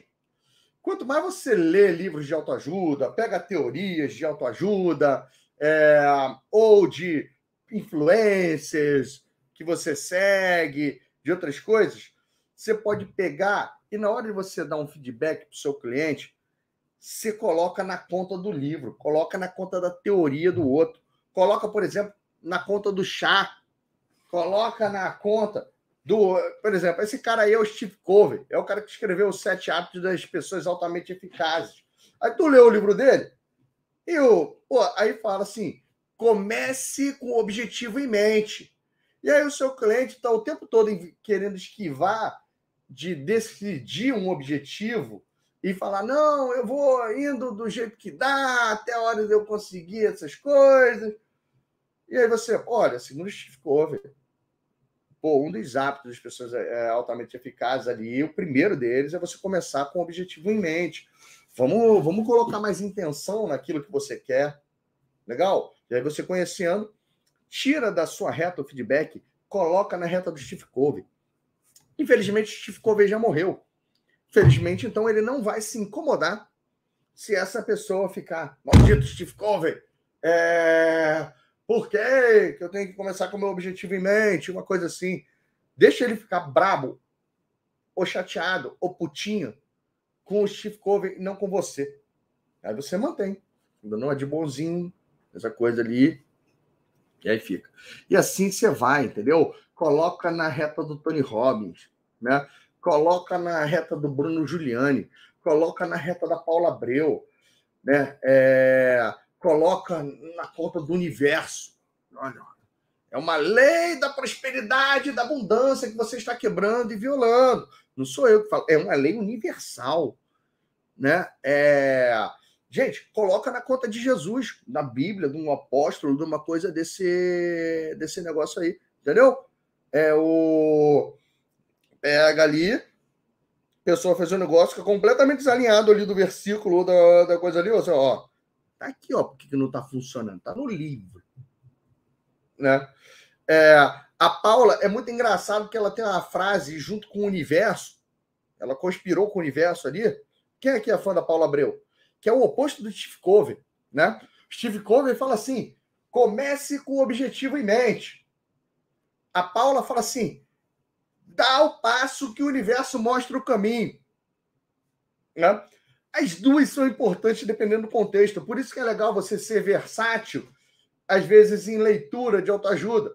Que aquele cliente que está estagnado porque ele não tem um objetivo, você vai usar mais a parte da Paula e do universo. Entendeu? Pô, dá o passo que o universo mostra o caminho. Se você tiver em ação, você vai ter mais clareza sobre aquilo que você quer, desde que você já esteja em ação. Mas se o cara é aquele que está o tempo inteiro se mexendo, mas está o tempo inteiro mudando de direção, não encontra nada, todo dia ele quer uma coisa diferente. Ah, hoje eu estou no marketing, amanhã eu vou fazer um concurso. Sabe, mas isso aqui, ele vai justificando não ter as coisas acontecendo porque ele não conseguiu. Aí tu invoca o Steve Covey. Legal? Então, feedback, autoajuda. Dá um feedback sem ser pessoal. Põe como se fosse outro guru, outra pessoa dessa aí, outra figura, entendeu? Para dar aí o, o, o feedback.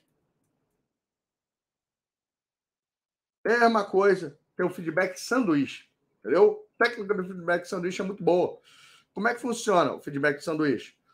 Pô, tu começa o feedback fazendo um patrocínio, um reforço positivo, com um elogio para a pessoa, para atitude. Aí ela fica um pouco mais aberta, né?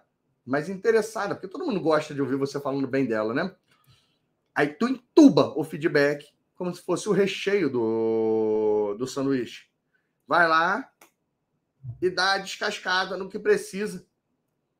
Descascar e depois você fecha o sanduíche com outro patrocínio, outro reforço positivo.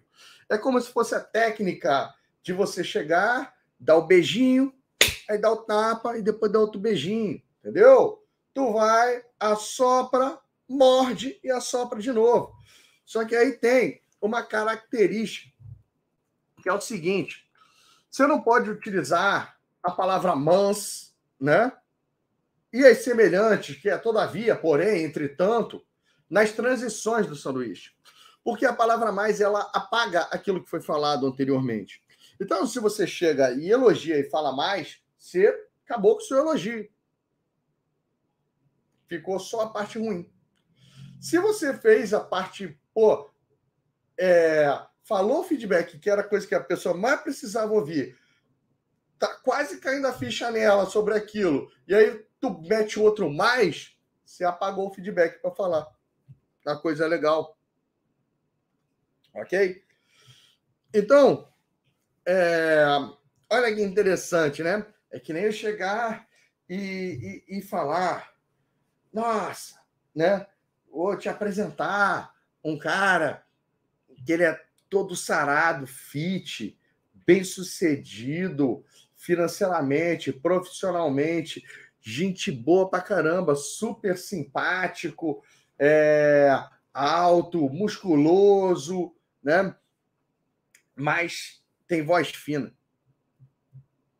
Aí você. Nossa. Parece que ficou só voz fina na cabeça, né? O... Então, é Anderson Silva. Eu tava pensando nele na hora de te apresentar uma coisa assim. Mas o. É, você pega e tem que ser sempre tomando cuidado. Galera, quer aprender a fazer patrocínio, por exemplo, é, feedback sanduíche? Bicho, os mestres do feedback sanduíche são esses caras aí. Eu estava assistindo o programa The Voice Kids e eles devem ter a instrução para poder dar o feedback para as crianças, entendeu? Porque imagina, um monte de criança lá, as crianças têm as emoções às vezes mais, é, diferentes, né? Esquisitas ali. Aí chega a criança lá, os caras não podem, mesmo que criança avacalhe o bagulho, né? Eles não podem sair detonando a, a criança. Então eles chegam, né? E mesmo que seja todo mundo ali para falar não a criança, vão chegar e começar. Nossa, que voz linda! Você é, tem isso, nossa, você tem postura, tem não o quê, né? Agora, o meu objetivo é ter na minha equipe pessoas que são completas, né? Que conseguem, além disso, expressar não forçam a barra nessa parte toda. Pareceu às vezes que você estava tentando impor para ficar mais parecido com determinado estilo ou artista, né? É, e por isso, então, eu não posso te pegar na minha equipe.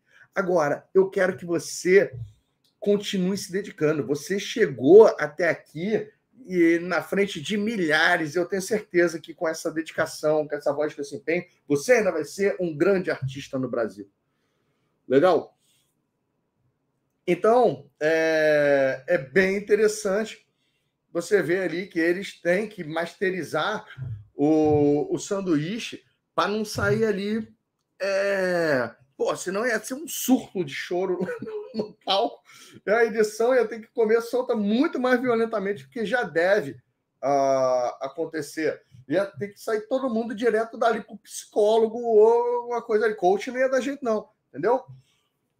O... Traumatizadas com, com uma coisa que aconteceu. É que nem, olha só, eu poderia é, ser muito mais elegante nos meus feedbacks aqui dentro desse treinamento, né? Chegar assim para você, nossa, parabéns por estar aqui assistindo aula nesse horário, estar aqui logado no YouTube, porque só pode comentar quem está logado no YouTube. Possivelmente quem está comentando é quem já curtiu essa parte toda. Então, quero te dar os parabéns aí pelo seu empenho. A sua ânsia pela palavra-chave é uma coisa que não está em conformidade com, com as regras aqui. E eu já escrevi em alguns lugares aqui que não pode ficar pedindo a palavra-chave sob risco de ser bloqueado, tá? Eu entendo, agora eu entendo que você deseja muito o certificado e que você não quer perder absolutamente nada. Então, vamos seguir firme aqui na formação, né? Eu tenho certeza que a gente ainda vai se dar muito bem no final. Só que não, né? Embora eu nem tudo que você sabe você precisa usar, né, gente? Vamos, vamos convenhar. Senão tu vai virar um chato do caramba, vai virar um mala até mesmo na sua vida pessoal. Teve uma vez que a Cecília, minha esposa, chegou lá assim e tava conversando com a amiga, pô, é quando ela desligou o telefone, falando assim: essa menina é uma escrota, ela só, é, só fala quando ela está precisando de alguma coisa, quando sei lá o que, ela some. Aí eu, linda, você já parou para pensar qual é a intenção positiva que tem por trás desse comportamento dela? Cara, eu tive que esquivar do negócio que tinha ali na mesa como se fosse Matrix, entendeu? Porque na mesma hora né, voou um negócio, assim, para esse negócio de código, é uma coisa nessa linha. Então, ah, você tem que saber dosar as coisas, nem né? tudo que você ensina, você tem a necessidade de usar. É claro para ser congruente, né, dentro da sessão de coaching, a gente usa mais, né? Então, ó, existe. Tem um monte de gente que fala assim: Bruno, coach não julga. É, você está me julgando para começo de conversa, sabe? Coach não julga seu cliente dentro da sessão de coaching. A gente vai falar sobre isso ainda lá na frente. Mas o, aqui a gente. Você não, você não é coach 100% do tempo, entendeu? Se for, eu sou o coach meu avesso. Feedback da lei de Pareto, né? Feedback da lei de Pareto, vocês aprenderam a lei do 80-20. Quando tu vê o seu cliente fazendo aquela ação insistente que não vai dar em resultado absolutamente nenhum, tu coloca o Pareto na frente dele e fala: olha, você está 80% do seu tempo fazendo isso aqui. Que tipo de resultado isso aqui pode gerar? Qual é a ação que você deveria estar tá fazendo que não está? Está aqui. Olha só. Segundo Pareto, parece que não está funcionando. É, vamos botar isso aqui conforme Pareto para na vida e tudo isso. Então você tira da sua reta e coloca na reta do Pareto, tira da sua conta, coloca na conta do Pareto, dá o, o feedback é, ali para o seu cliente, entendeu? Usando isso. Feedback da lei do chá. Então, eu fiz isso com vocês hoje. Eu fiz isso com vocês. Nossa, o... tem gente aqui me perguntando livro de coaching. Tem gente aqui me perguntando é, qual é o sei lá o quê, porque é, é, quanto mais eu estudo, mais seguro eu fico. Será? Quantos clientes você tem? Nenhum. Eu, será que é quanto mais você estuda, mais seguro você fica? Ou quanto mais seguro você fica, mais você atende? Será que a, a, a segurança é uma coisa que vem de dentro para fora ou vem de fora para dentro? Porque é... Olha só, tem esse, essa pirâmide aqui, que é o chá, que mostra 15% está no conhecimento, 25% na atitude, 25% é, na habilidade, 60% na atitude. E tu me falou aqui seis coisas que você precisa e as, e as seis são baseadas em estudo. Tem alguma coisa errada, segundo essa lei do aqui. Ou também é o seguinte: tem gente que só fala atitude. E aí tu pode usar a lei do chá para ele equilibrar mais. Tipo, três atitudes, duas habilidades, um conhecimento. Então eu preciso ser focado, disciplinado, determinado, é, tranquilo, flexível, resiliente, empreendedor. E uh, ó, você está falando só atitude aí. Atitude é mais ou menos de metade. Vamos preencher as outras metades com o desenvolvimento de alguma habilidade, com algum conhecimento? Ok?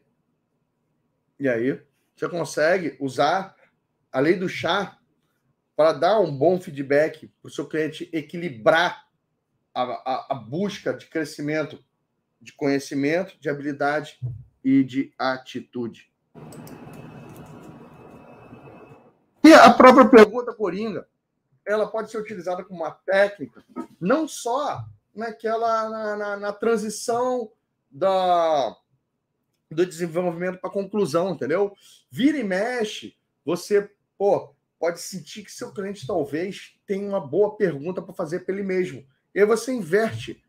Pô, faz o seguinte: se tu fosse o coach agora, se estivesse no meu lugar, com isso aí que você falou, qual seria a próxima pergunta que você faria? Pensa, pensa como se fosse eu agora aqui. Põe um espelhinho na frente do seu cliente e fala: qual é a pergunta que você faria para você nessa situação? A pergunta chave.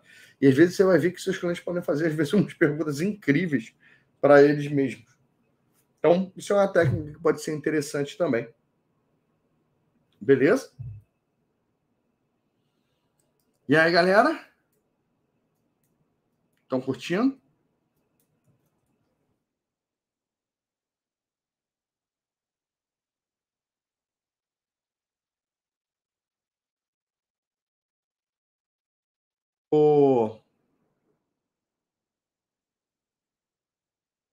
Ok?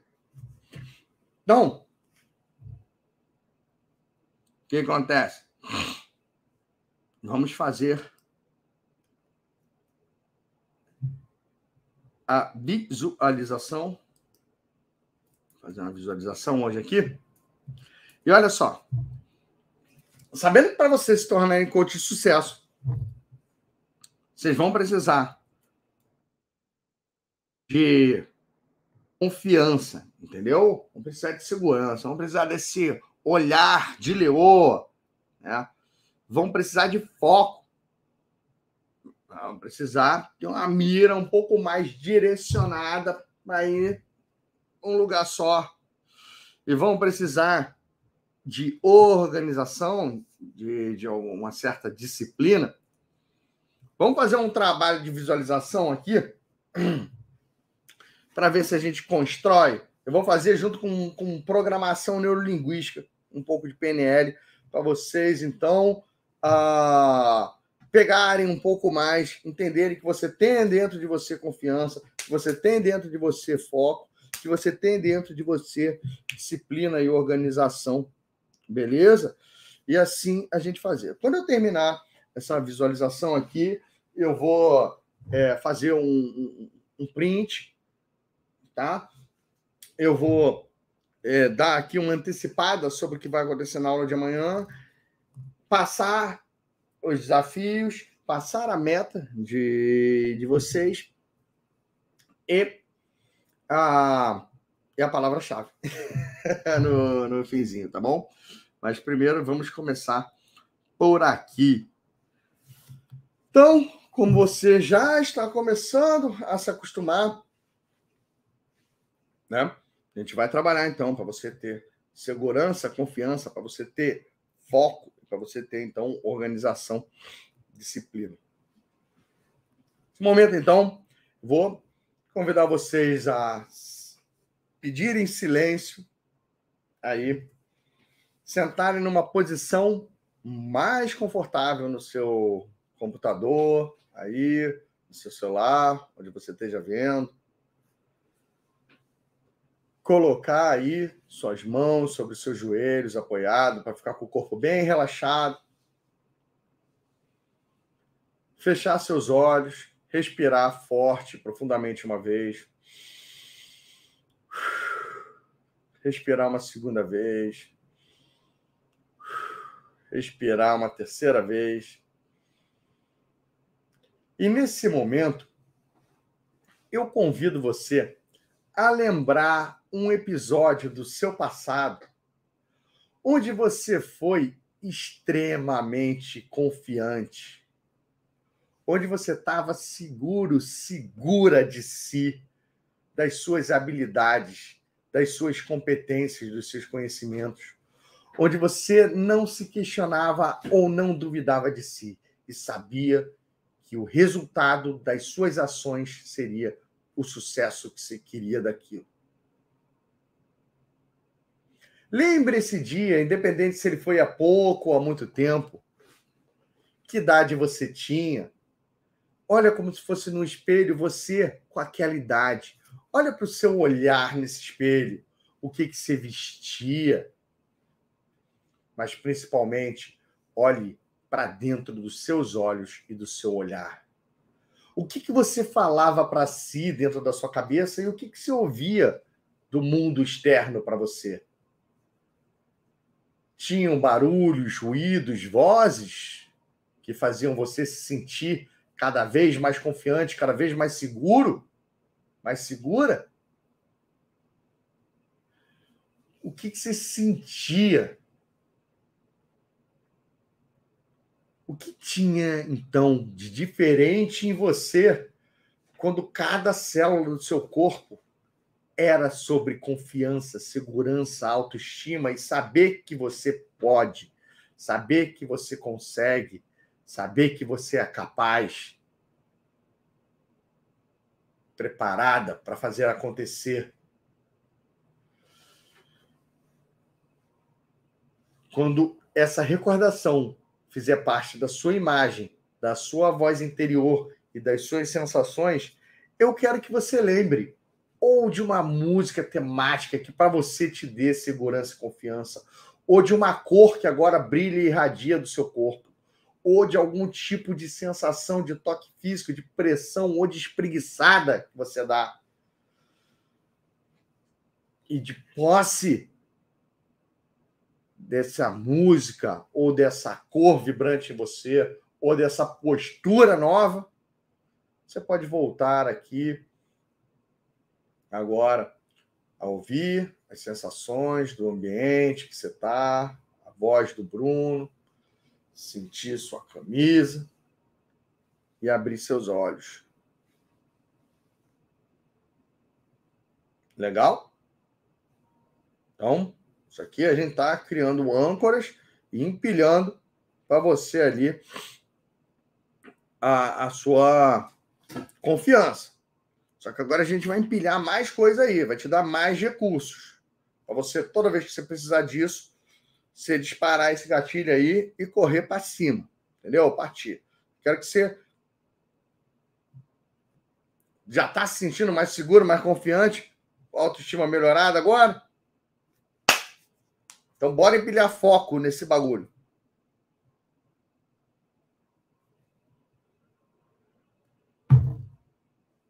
Antes disso, eu quero que você lembre o seguinte, né? Que horas você acordou hoje? Você consegue lembrar hora e minutos? Ou então aproximado?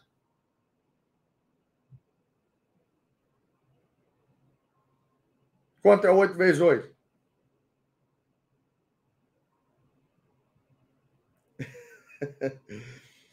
Isso aí são, são técnicas que a gente chama de quebra de estado. Beleza? A galera que está ali lembrando. Tem gente que acordou com o despertador, tem gente que acordou sem o despertador. Tem gente que, inclusive, já fez as contas lá do 8 vezes 8. Ah. Agora, então, vamos botar o foco na parada. Pessoal, fechando os olhos de novo. Mão no joelho. Descansando o braço. Respirando uma vez, duas, três. E nesse momento, então, eu convido você a lembrar de uma situação onde você foi extremamente focada. Onde você se decidiu a levar adiante até terminar aquilo que você começou e nada poderia te distrair, nada poderia te desviar do seu objetivo. Convido você, então, a voltar no seu passado e lembrar, então, dessa cena, como se você estivesse vivenciando ela agora. Seja essa cena algumas horas, seja um dia, seja uma semana, seja um desafio que você não sossegou enquanto você não concluiu ele. Como você era nessa situação onde o foco entrava em cada célula do seu corpo e irradiava você? Onde você ampliou a sua capacidade de eliminar distrações, de desviar delas, ou simplesmente se proteger para terminar aquilo que você se propôs a fazer, para conseguir fazer só aquilo.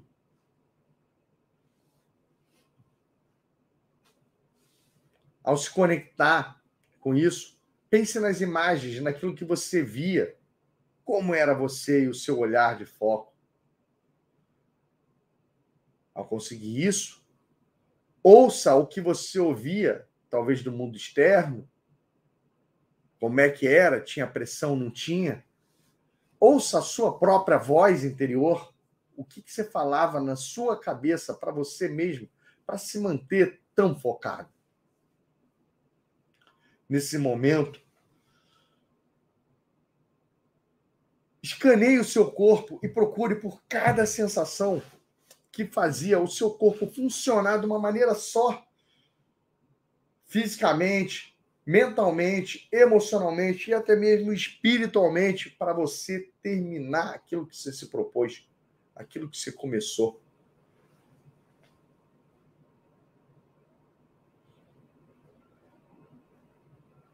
de posse dessas imagens, das vozes, das sensações, eu convido você agora, talvez, a escolher, pode ser naquela mesma música que você escolheu, pode ser naquela cor que você escolheu do seu corpo,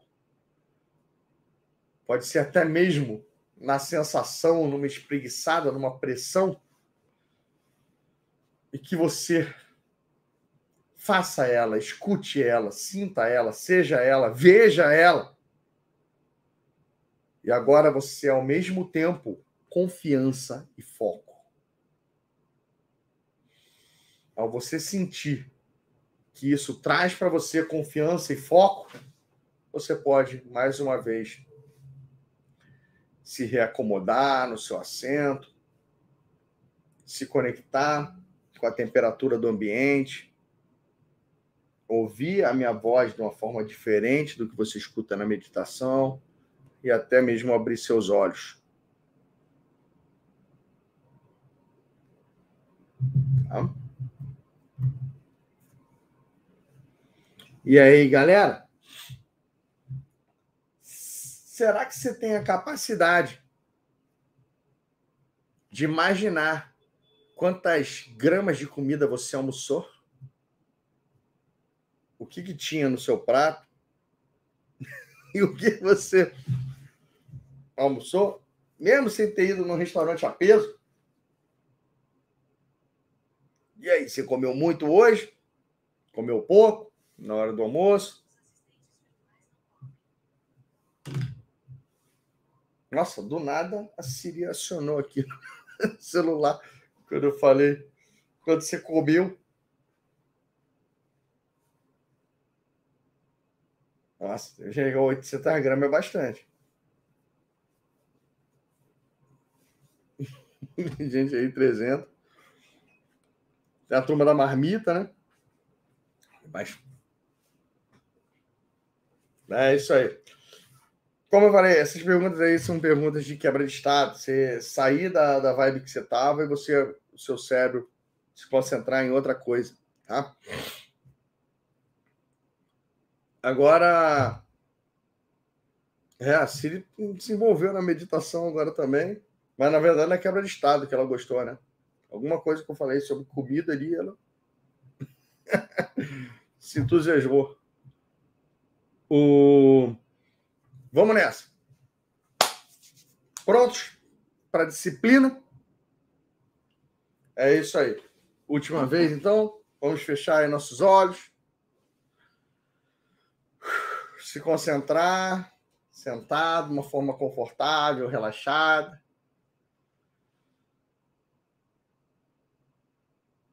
E nesse momento, então, você vai começar a pensar e lembrar de uma situação onde você foi extremamente disciplinado, onde tudo que você se propôs a fazer, você fez e conseguiu de uma maneira organizada cumprir suas promessas para si mesmo.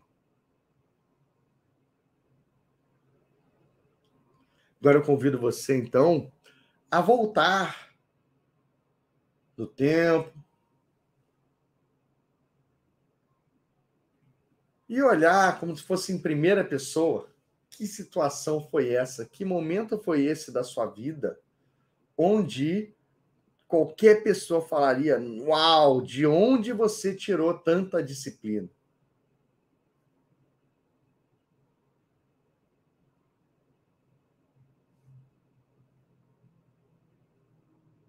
A disciplina é a razão vencendo a emoção.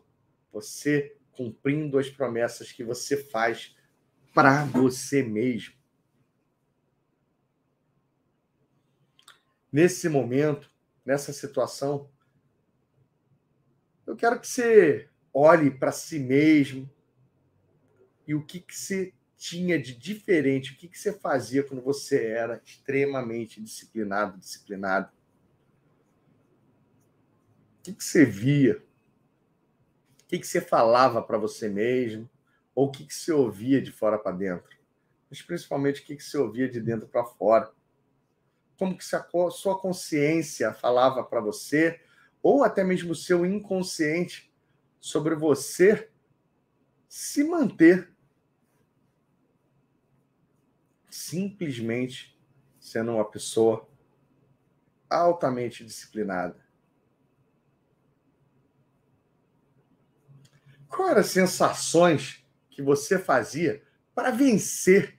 Sente como que o seu corpo conseguia vencer as tentações de sair das suas regras, sair das suas propostas, quebrar as suas promessas que você tinha feito para você mesmo? Como que você conseguia eliminar essa vontade e se manter na disciplina?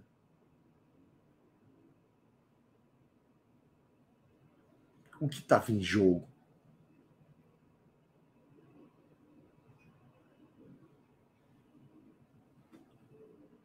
Nesse momento, você com as imagens da disciplina, você com a voz da disciplina, você com as sensações da disciplina, pode mais uma vez começar a se conectar com aquele brilho que você vê em si mesmo, de uma cor que você escolheu, pode começar a se conectar com aquela música que ao mesmo tempo dispara em você confiança e foco e agora empilha nela disciplina. Pode até mesmo disparar aquela sensação, aquela espreguiçada, aquele toque em você, aquele beliscão que faz você agora ter confiança, foco e disciplina. E sentir que você tem tudo isso e essa essência dentro de você.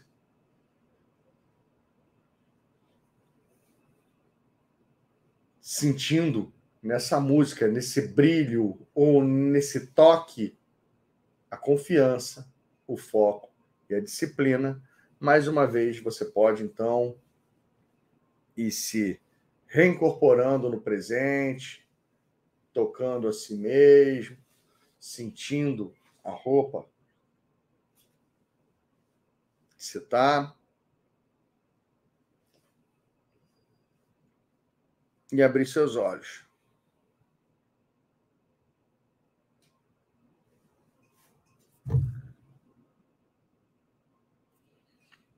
E aí, gente, quantos seguidores vocês têm no Instagram.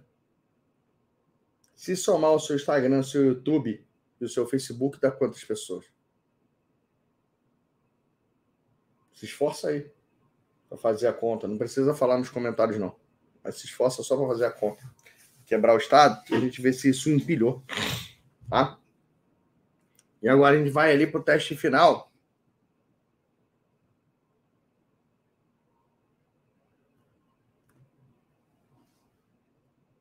Então, ó.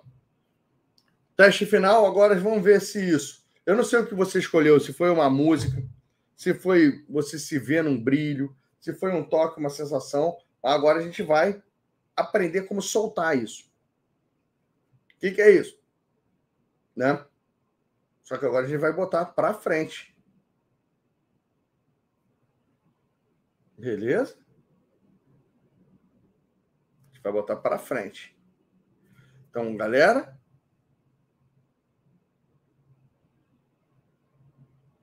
Vamos nessa?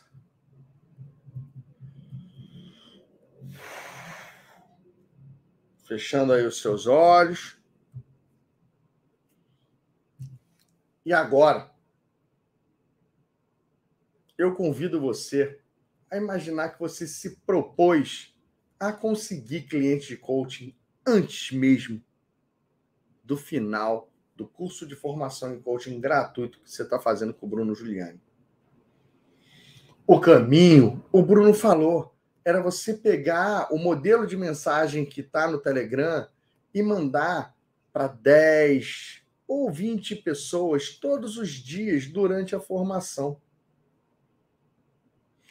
Algo que parecia impossível, você conseguir desempenhar um novo ofício em menos de nove dias, em menos de duas semanas, agora já não parece mais, porque você, ao mesmo tempo, começa a ouvir dentro de você um som, uma música que você mesmo escolheu, você começa a ver dentro de si um brilho ou um toque. Toca nisso, escuta essa música, veja esse brilho e veja que você tem dentro de você três características né, incríveis que são a confiança, o foco e a disciplina. A confiança faz você ter fé em você mesmo e nas suas novas habilidades, saber que você, daqui a algum tempo, daqui a 10 dias, daqui a uma semana, vai estar dando conta de atender clientes de coaching, de estar ajudando pessoas e ganhar bem por isso. A sua confiança faz você se sentir seguro e capaz e tendo coragem para mandar esses convites. Nessa hora você lembra que você também tem foco, e com foco você sabe que o seu dia, embora seja limitado em termos de horas, durante uma hora, durante um tempo, você vai separar esse tempo e você não sossega enquanto você não mandar esses convites. Você não sossega enquanto você não tiver um, dois, três, quatro clientes de coaching, que isso é aquilo que você se propôs a conseguir. Você está determinado a terminar essa formação com méritos, com resultados, que não são simplesmente um saber teórico, mas simplesmente clientes que você vai começar a ajudar. Você, então, com essa confiança, com essa segurança, permita-se ver segunda, terça, quarta, quinta, sexta, sábado, mandando esses convites de maneira focada e confiante e segura para pessoas que vão querer a sua ajuda. E ao mesmo tempo você vê que você está disciplinado, obedecendo a tudo que você se propôs a fazer, conseguiu encontrar no seu dia não só o tempo para assistir às aulas, mas também para cumprir esse desafio que você se propôs, o desafio que vai te levar a dar o primeiro passo, a sentir o primeiro gosto de o que é atender profissionalmente como coach, de o que é ajudar as pessoas e receber em troca disso. Ver que é possível transformar isso numa carreira, num negócio. E ao você sentir que com confiança, foco, disciplina e organização é possível você, nos próximos dias, conseguir resultados extraordinários, conseguir se tornar uma pessoa extraordinária. Guarda aí o que é esse resultado vindo para frente. Vai de novo para frente, se conecta com a visão da sua virada de ano extraordinário. E que tudo começou com você enviando 10 a 20 convites por dia durante as aulas da sua formação em coaching.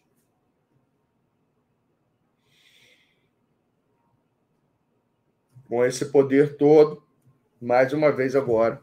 Vocês podem voltar aqui para a aula, ouvir o que eu estou falando. E eu quero agora saber de vocês como é que tá aí de 1 a 10 o seu comprometimento para mandar esses convites. Você vai mandar esse convite aí para entre 50 e 100 pessoas nas próxima, na próxima semana. E ó, é para começar amanhã, não é para começar. Ah, não, deixa eu ver. Legal? É, não é para começar. Não, não, não, sexta-feira depois do curso. Quem deixou isso aí não entendeu nada. Que primeiro, você vai ver que as pessoas te respondem. Segundo, aí sim, a sua grande jornada você não precisa marcar para agora. Embora seja legal você marcar ela por quanto antes, você já sabe fazer a grande jornada. Gente, a segunda sessão de coaching a, a, primeira sessão paga mesmo, sabe? A, a, a segunda sessão você marca só para depois que o curso acabar.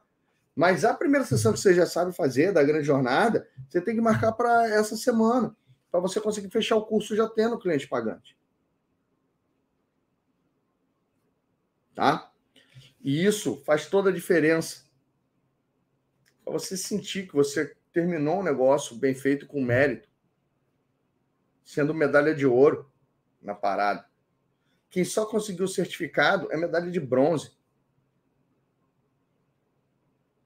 Entendeu? Só cumpriu tabela. Quem mandou o convite e pô, fez jornada, mesmo que não tenha conseguido o cliente ainda, teve essa coragem, é como se fosse uma medalha de prata. Agora, quem conseguiu o cliente pagante é como se fosse a medalha de ouro. Porque é o primeiro sanguinho o cheirinho que o tubarão sente, que faz ele querer mais. Então, se permita essa motivação. Eu privei vocês de bancarem o curso de coaching. Eu já isso é um aleijamento. A maioria das pessoas que sonhavam fazer uma formação em coaching, elas juntaram dinheiro, elas podiam pagar.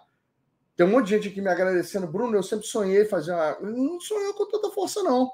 Porque se tivesse sonhado de verdade, podia ter juntado ali os 5, 6 mil que precisava para fazer a formação em coaching. Não é tão complicado. É... Então, eu privei vocês desse esforço. Agora eu tenho que compensar de outro jeito. Entendeu? Você agora se propondo a ser melhor do que as pessoas. Já que você começou a fazer a formação, faz direito. Entendeu? Faz como se estivesse pagando. É. Então eu não estou falando isso ah, eu privei você de fazer como se fosse uma coisa boa, não. Estou falando que no, o comprometimento da maioria das pessoas ele aumenta conforme o desembolso, conforme foi suado para conseguir fazer aquele objetivo, conforme foi. Você valoriza aquilo que você se esforçou para conseguir. Então, se você não conseguiu se esforçar para juntar 6 mil reais para fazer um curso de coach, pelo menos se esforce agora para conseguir o cliente durante a formação. Por mim, que eu, essa é a estatística que me faz feliz e orgulhoso. É essa estatística que eu tiro onda no mercado. Beleza? É, é por isso é isso que me faz ser, poder ser marrento. Meus alunos conseguem mais. Hoje, eu, eu, eu já falo o seguinte: é capaz de eu ter mais. Eu, eu tenho certeza absoluta que eu tenho mais coach formado com clientes do que qualquer outra escola tem coach com clientes.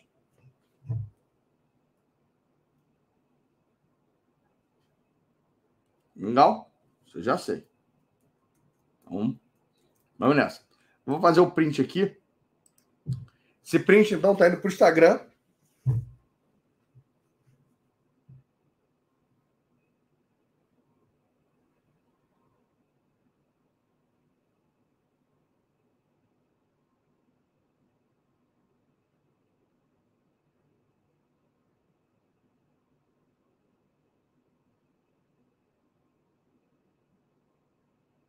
Tá?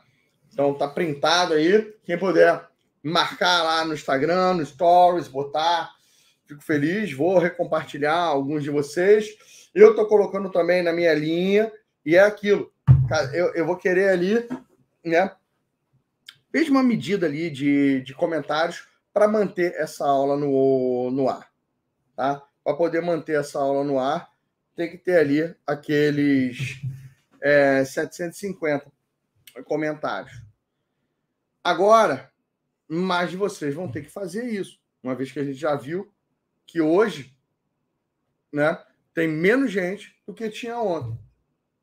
Então, mas ainda não, tá, mas não é tão complicado. Não é tão complicado. Beleza? Então, vamos lá. Vocês já sabem qual é a meta para vocês conseguirem, então, é, que essa aula fique gravada até as mais ou menos 6, 7 horas da noite de amanhã. Tá? Eu vou passar para vocês é, alguns exercícios aqui, se assim vocês quiserem. Quais são os exercícios? Primeiro, você listar três atitudes, duas habilidades e um conhecimento que você precisa para fazer acontecer. Tá? Faz essa lista três atitudes, a gente já botou aqui algumas, pode ser que você tenha outras. Tipo eu, a atitude que eu mais preciso é consistência. Eu conseguir manter consistente fazendo as coisas. Eu, eu gosto, eu, eu vira e mexe, eu enjoo fazer, eu paro de fazer, eu não sou consistente no stories ou numa coisa assim, fico, faço uma semana super intensiva e depois paro de fazer uma semana. É. é duas habilidades que você vai precisar e um conhecimento. Tá? Então a gente lista nessa proporção e a gente se dedica nisso. Gente, patrocínio positivo. Daqui até o final do curso, eu quero que vocês façam com duas pessoas por dia. Todo dia fazer com duas pessoas. Pessoal, lembra que eu falei? As atividades, quando elas são feitas com consistência, de, de maneira assim, é elas que são essas que desenvolvem o ser. Tarefa que você cumpre uma vez só, ela desenvolve o ter. Por isso que eu não mando você chegar, ah, seu objetivo é mandar 50 mensagens. Não, eu falo para você mandar 10 por dia. Porque toda vez que você manda 10 por dia, você consegue evoluir, você consegue saber qual é o melhor horário que você vai mandar, você consegue ver se é melhor você mandar por WhatsApp, por LinkedIn, por Instagram, por outras coisas nessa, nessa linha. Tá? Então, a mesma coisa do patrocínio positivo. Você vai criando o hábito e o hábito te faz ser uma pessoa melhor. Faz o um modelo de conversa coach informal com duas pessoas. Pode ser marido, pode ser filho, pode ser colega de trabalho, chefe, alguém ali. Completamente opcional. Isso é só para quem está completamente desocupado. Eu botei lá no Telegram uma ferramenta chamada 27 perguntas para encontrar o seu propósito. Se você está perdidão, se você está perdidona, ou se você quer ser um coach de design de estilo de vida, de propósito, de carreira ideal, eu sugiro que você preste atenção nessa ferramenta. Mas é completamente opcional isso, tá? Mais uma vez a gente tem o vídeo com a monja, segundo vídeo do reality show, e eu espero ali os meus comentários no post do, do Instagram. Legal? Pessoal, seguinte, a aula de amanhã é uma das aulas mais incríveis do treinamento. Ela é um curso à parte. Se você não levou muito a sério até aqui, não tem problema você assistir só a aula de amanhã. Se você conhece gente na sua casa se cadastrou para participar do curso, mas não conseguiu durante o fim de semana, chama ela para assistir a aula amanhã. A aula de amanhã é a aula onde eu vou falar sobre perfil de personalidade. É, então, você vai sair com um autoconhecimento brutal sobre si e já começando a desenvolver a inteligência de ler os outros, de ler interpretar pessoas, de decifrar pessoas. Se você é casado, casado, namora, a minha sugestão é que você consiga persuadir ou convencer quem é casado ou seu cônjuge a assistir essa aula com você. Por quê? Você vai aprender que diferentes personalidades gostam de ser tratadas de diferentes maneiras. Então, se você assistir sozinho essa aula, você vai passar a ter obrigação, você vai entender quem é o seu marido, sua noiva, sua namorada, e você vai ter obrigação de passar a tratar ele do jeito que ele gosta de ser tratado. Mas já que ele não viu, ele não tem obrigação absolutamente nenhuma de te tratar do jeito que você gosta de ser tratado e vai continuar sendo a mesma pessoa com você. Quando vocês assistem, se todo mundo tivesse assistido isso há muito tempo, né? É... Nossa, seria muito menos divórcios que existiriam. Então, eu sempre faço esse convite. Vários casais assistiram o curso junto e falaram: nossa, foi a melhor coisa que a gente fez. Legal? Eu sei que não é uma tarefa fácil para muitos, mas eu vou falar. Amanhã, e a, a minha linguagem na aula é super divertida, super descontraída. Ela vira ali uma espécie de um. como se fosse um documentário junto. Então, fica aí a antecipação para a aula de amanhã. Muita gente fala que é a melhor aula. Um monte de gente fala que é a melhor aula. É a aula de, de amanhã. Ok? Quem já participou de formações anteriores, né, pode fazer a propaganda é, aí da aula. Não, é o DISC, né? Então, nessa parte aí. Galera, deixa eu passar então agora a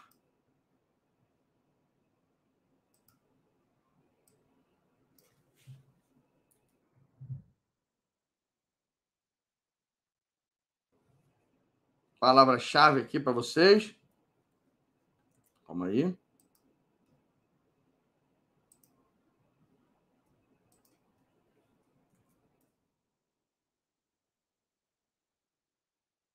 Hum, tá aqui.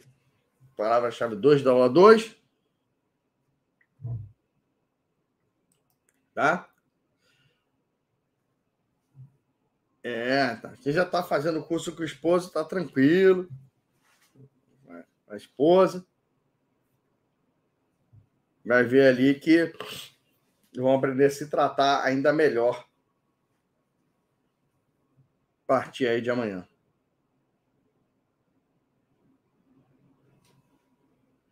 Ok? Ó, eu vou mandar recado.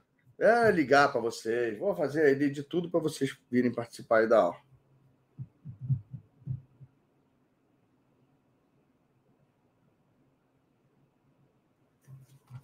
Legal?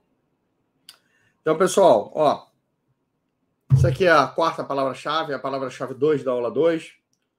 É, lembrando aí, não é para escrever nos comentários, não é para dividir com as pessoas, seja honesto, entendeu? Nessa parte. Não fique perguntando para a minha equipe o que é para fazer com isso, fica quietinho com elas, que já já você vai receber. O que acontece? Quinta-feira, sem ser a próxima outra, quinta-feira você vai receber o formulário para preencher as palavras-chave. Você vai ter uma semana para preencher esse formulário. E aí, no final do mês, você recebe aí o lugar, tendo preenchido e acertado 15 das 20, você consegue. E não tendo feito alguma besteira que faça a gente colocar você na lista dos certificados cancelados. Né? Sempre tem ali uma meia dúzia que insiste em entrar no meu Instagram e falar: Bruno, você não mandou o certificado. Onde está o link para eu preencher o negócio um, dois dias antes, ou então durante o negócio todo? Pessoa que me cobra dança. Eu eu estou dando aqui uma formação gratuita para milhares de, de pessoas e, nossa, eu não gosto de ser cobrado, entendeu?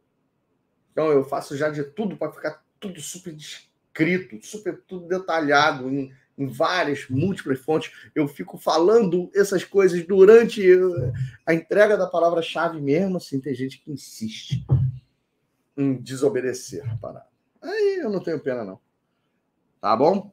A palavra-chave vai subir em 5, 4, 3, 2, 1.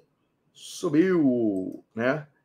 É isso aí, galera. Chegamos ao final, então, do nosso segundo encontro. Espero que tenha, esteja sendo útil e produtivo para vocês. Eu quero meus comentários lá no Instagram, por favor, né?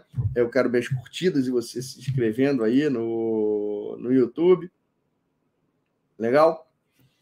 E uh, bom restinho de domingo aí para vocês. E mais uma vez, só quero que vocês lembrem, né? Como sempre aí, que se a sua missão é ajudar pessoas, a minha missão é te ajudar. Um grande abraço e até amanhã.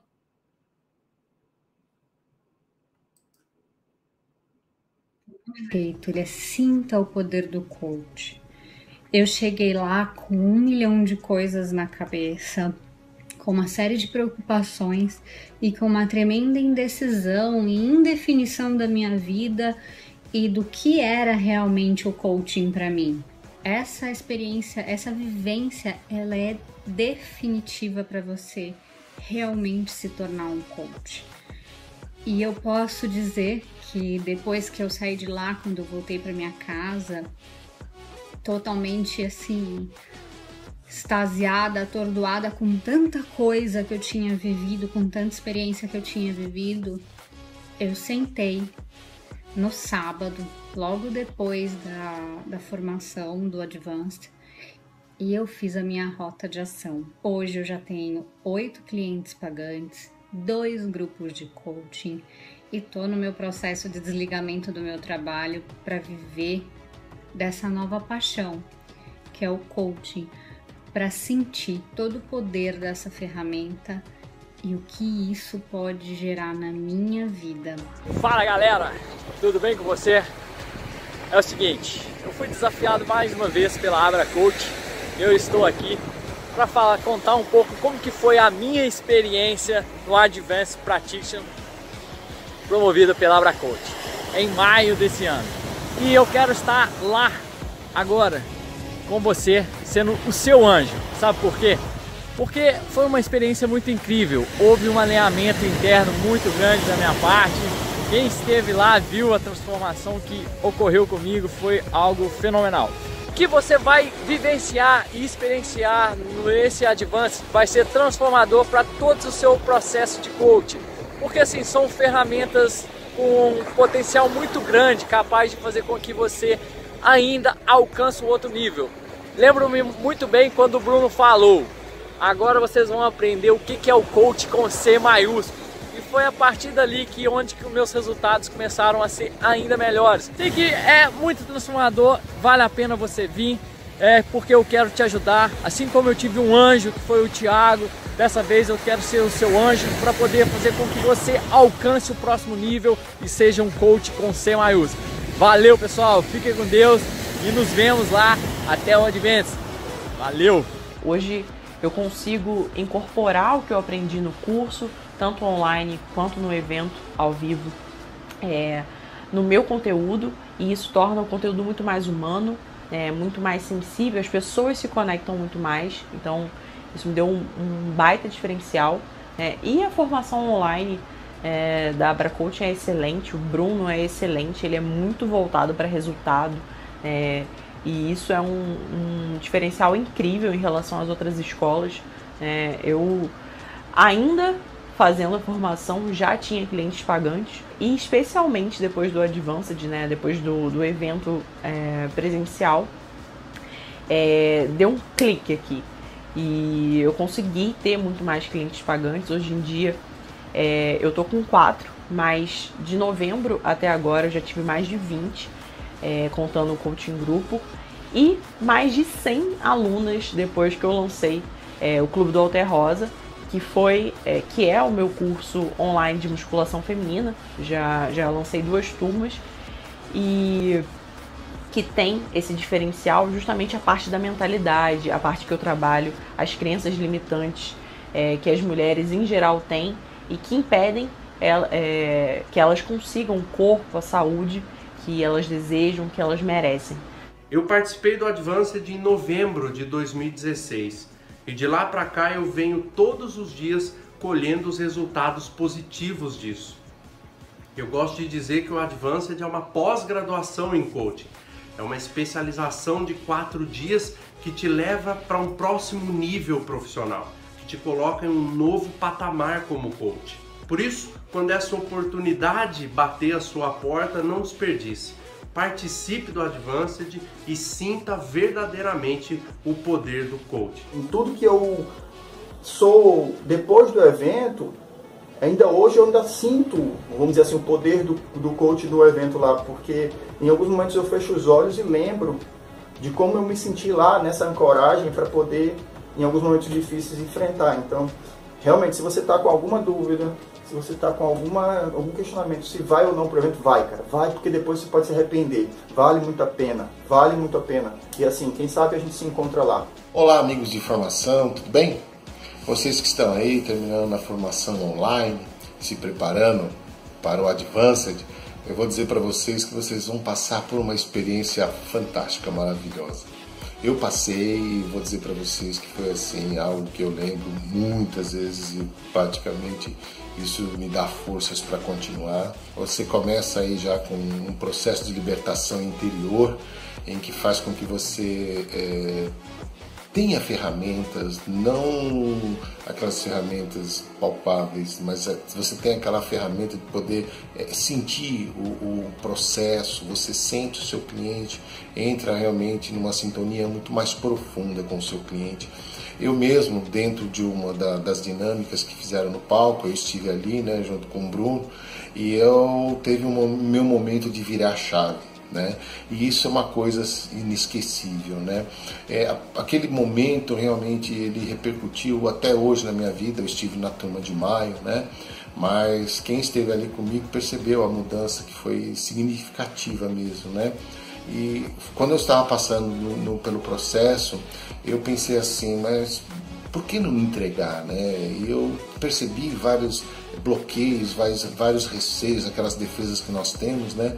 E eu me deixei conduzir pelo processo e para mim isso foi uma coisa muito importante porque ele me deu certeza, porque eu senti a transformação que teve em mim e eu tive naquele momento e logo depois a certeza de que eu podia transformar vidas e que realmente eu acabei transformando vidas logo depois daquele da, da, da formação, né? Desde o início do treinamento eu já percebi logo aquela pegada do Bruno e eu já sabia que o curso ia ser resultado na veia e realmente supriu todas as minhas expectativas. Eu tive a oportunidade de participar do Advanced Practitioner Coach, que foi o treinamento presencial que aconteceu eh, em Niterói, no H Niterói, no Rio de Janeiro, né? E que fez realmente total diferença na minha vida. Eu tinha um bloqueio enorme que me prejudicava muito. Quando as pessoas me observavam, quando as pessoas é, me olhavam, eu ia me comunicar com elas, eu ficava muito nervosa e esse nervosismo me deixava vermelha, daí a pouco eu estava roxa, e quando eu percebi, eu estava transmitindo aquele nervosismo todo para os meus coaches, e aquilo me causava insatisfação enorme comigo mesma, me causava uma um desgaste enorme de energia, porque eu até fazia o coaching grupo, mas eu me esforçava muito. Então gastava muita energia para conseguir estar né, tá transmitindo, tá passando o conteúdo. E então através da libertação interior eu pude, eu fiquei livre desse bloqueio, não existe mais. Eu deixo aqui minha gratidão, meu muito obrigado por tudo, a você, Bruno Juliane a toda a sua equipe. O primeiro dia de formação foi, foi maravilhoso, foi muito engrandecedor mas no final do, do, da formação, no, nesse, do primeiro dia, eu recebi uma notícia que foi a pior notícia da minha vida. O meu pai tinha acabado de falecer. Eu não sabia como agir. É, na hora, o que me veio na mente foi assim: eu tô no lugar onde que somos denominados anjos, anjos e fadas, né? Então eu tenho que pedir ajuda a eles. Eles têm pessoas preparadas para me ajudar. Então tinham formado um grupo de WhatsApp de todas as pessoas que estariam na formação. Então eu botei no grupo que estava acontecendo, como é que eu estava, que eu não sabia como agir. E lá eu recebi apoio de muita gente, inclusive do Bruno Juliane que ligou para mim, perguntando o que eu queria fazer naquele momento. E eu naquele momento eu tinha duas certezas. Uma é que eu estava onde que eu tinha que ficar e que tudo que eu tinha podia fazer pelo meu pai eu já tinha feito. Então eu tinha que ficar ali, era ali que eu tinha que ficar. E a minha mãe me apoiou naquele momento, sabia que eu precisava, já tinha saído de um quadro de depressão de cinco anos, eu sabia que eu precisaria de apoio ali naquele momento. Então eu resolvi ficar no, na, na formação foi muito difícil tomar essa decisão, foi a decisão mais difícil da minha vida, mas pela primeira vez eu estava alinhada comigo mesma, eu sabia onde que eu, que eu tinha que ficar. E foi a melhor escolha que eu fiz na minha vida. Eu consegui ressignificar tudo, descobri como melhorar, como fazer diferente, como fazer fazer o melhor. Então, é, foi uma coisa maravilhosa mesmo. E eu faço acontecer. Eu fui pro Advanced assim um pouco meio ressabiado do que, que seria o Advanced. Eu tive uma grande transformação no Advanced. Lá eu quebrei várias crenças que eu tinha quanto a estar tá atendendo como coach, como se posicionar como coach. E hoje eu consigo fazer isso com maior clareza, com maior posicionamento meu. Melhorou bastante depois do Advanced. Foi uma transformação sensacional, não só para mim como coach, mas também é, para mim como pessoa. Eu saí de lá uma pessoa muito melhor, muito melhor. É, depois que eu saí do Advanced, eu comecei é, realmente a assumir a minha posição como coach no mundo e hoje eu mostro com maior orgulho para vocês. Eu tenho aqui na minha casa, eu montei um estúdio de gravação, um estúdio que chama-se Estúdio Despertar, que é onde eu faço lives, onde gravo meus produtos e hoje eu tenho clientes pagantes, eu tenho coaching grupo, eu tenho também produtos digitais que eu estou começando a lançar aí no, no mercado. Eu creio que lá para outubro eu começo a estar tá lançando produtos digitais. Assim, a minha carreira como coach deu uma grande decolada e foi graças às mudanças que eu tive dentro do Advanced. Se não fosse essa formação presencial do Advanced, é, eu creio que essas transformações não poderiam ter acontecido na minha vida de forma tão gratificante, de forma tão feliz. Então, só tenho a agradecer a equipe da Abracoach, eu só tenho a agradecer a pessoa do Bruno Giuliani, a transformação que ele proporcionou para minha vida com o Advanced Platino. Se não fosse o Advanced, eu estaria ainda patinando em algumas coisas e não estaria de, tá decolando igual eu tô. Um abraço para vocês. Quatro dias ele proporciona a chave da mudança. Chave acho que para mim foi meu autoconhecimento, identidade pessoal, valores, quebra de crenças como que eu não vou conseguir, e não consigo gravar vídeo, que tem muita gente melhor do que eu, não vou conseguir cobrar pelo meu trabalho, ninguém vai pagar por isso. Então, pensamentos desde que são trabalhados de uma forma que a gente vê que isso tudo são só sabotadores e que ele consegue trazer o renascimento para a gente e a gente se lançar de uma forma mais incrível no mercado.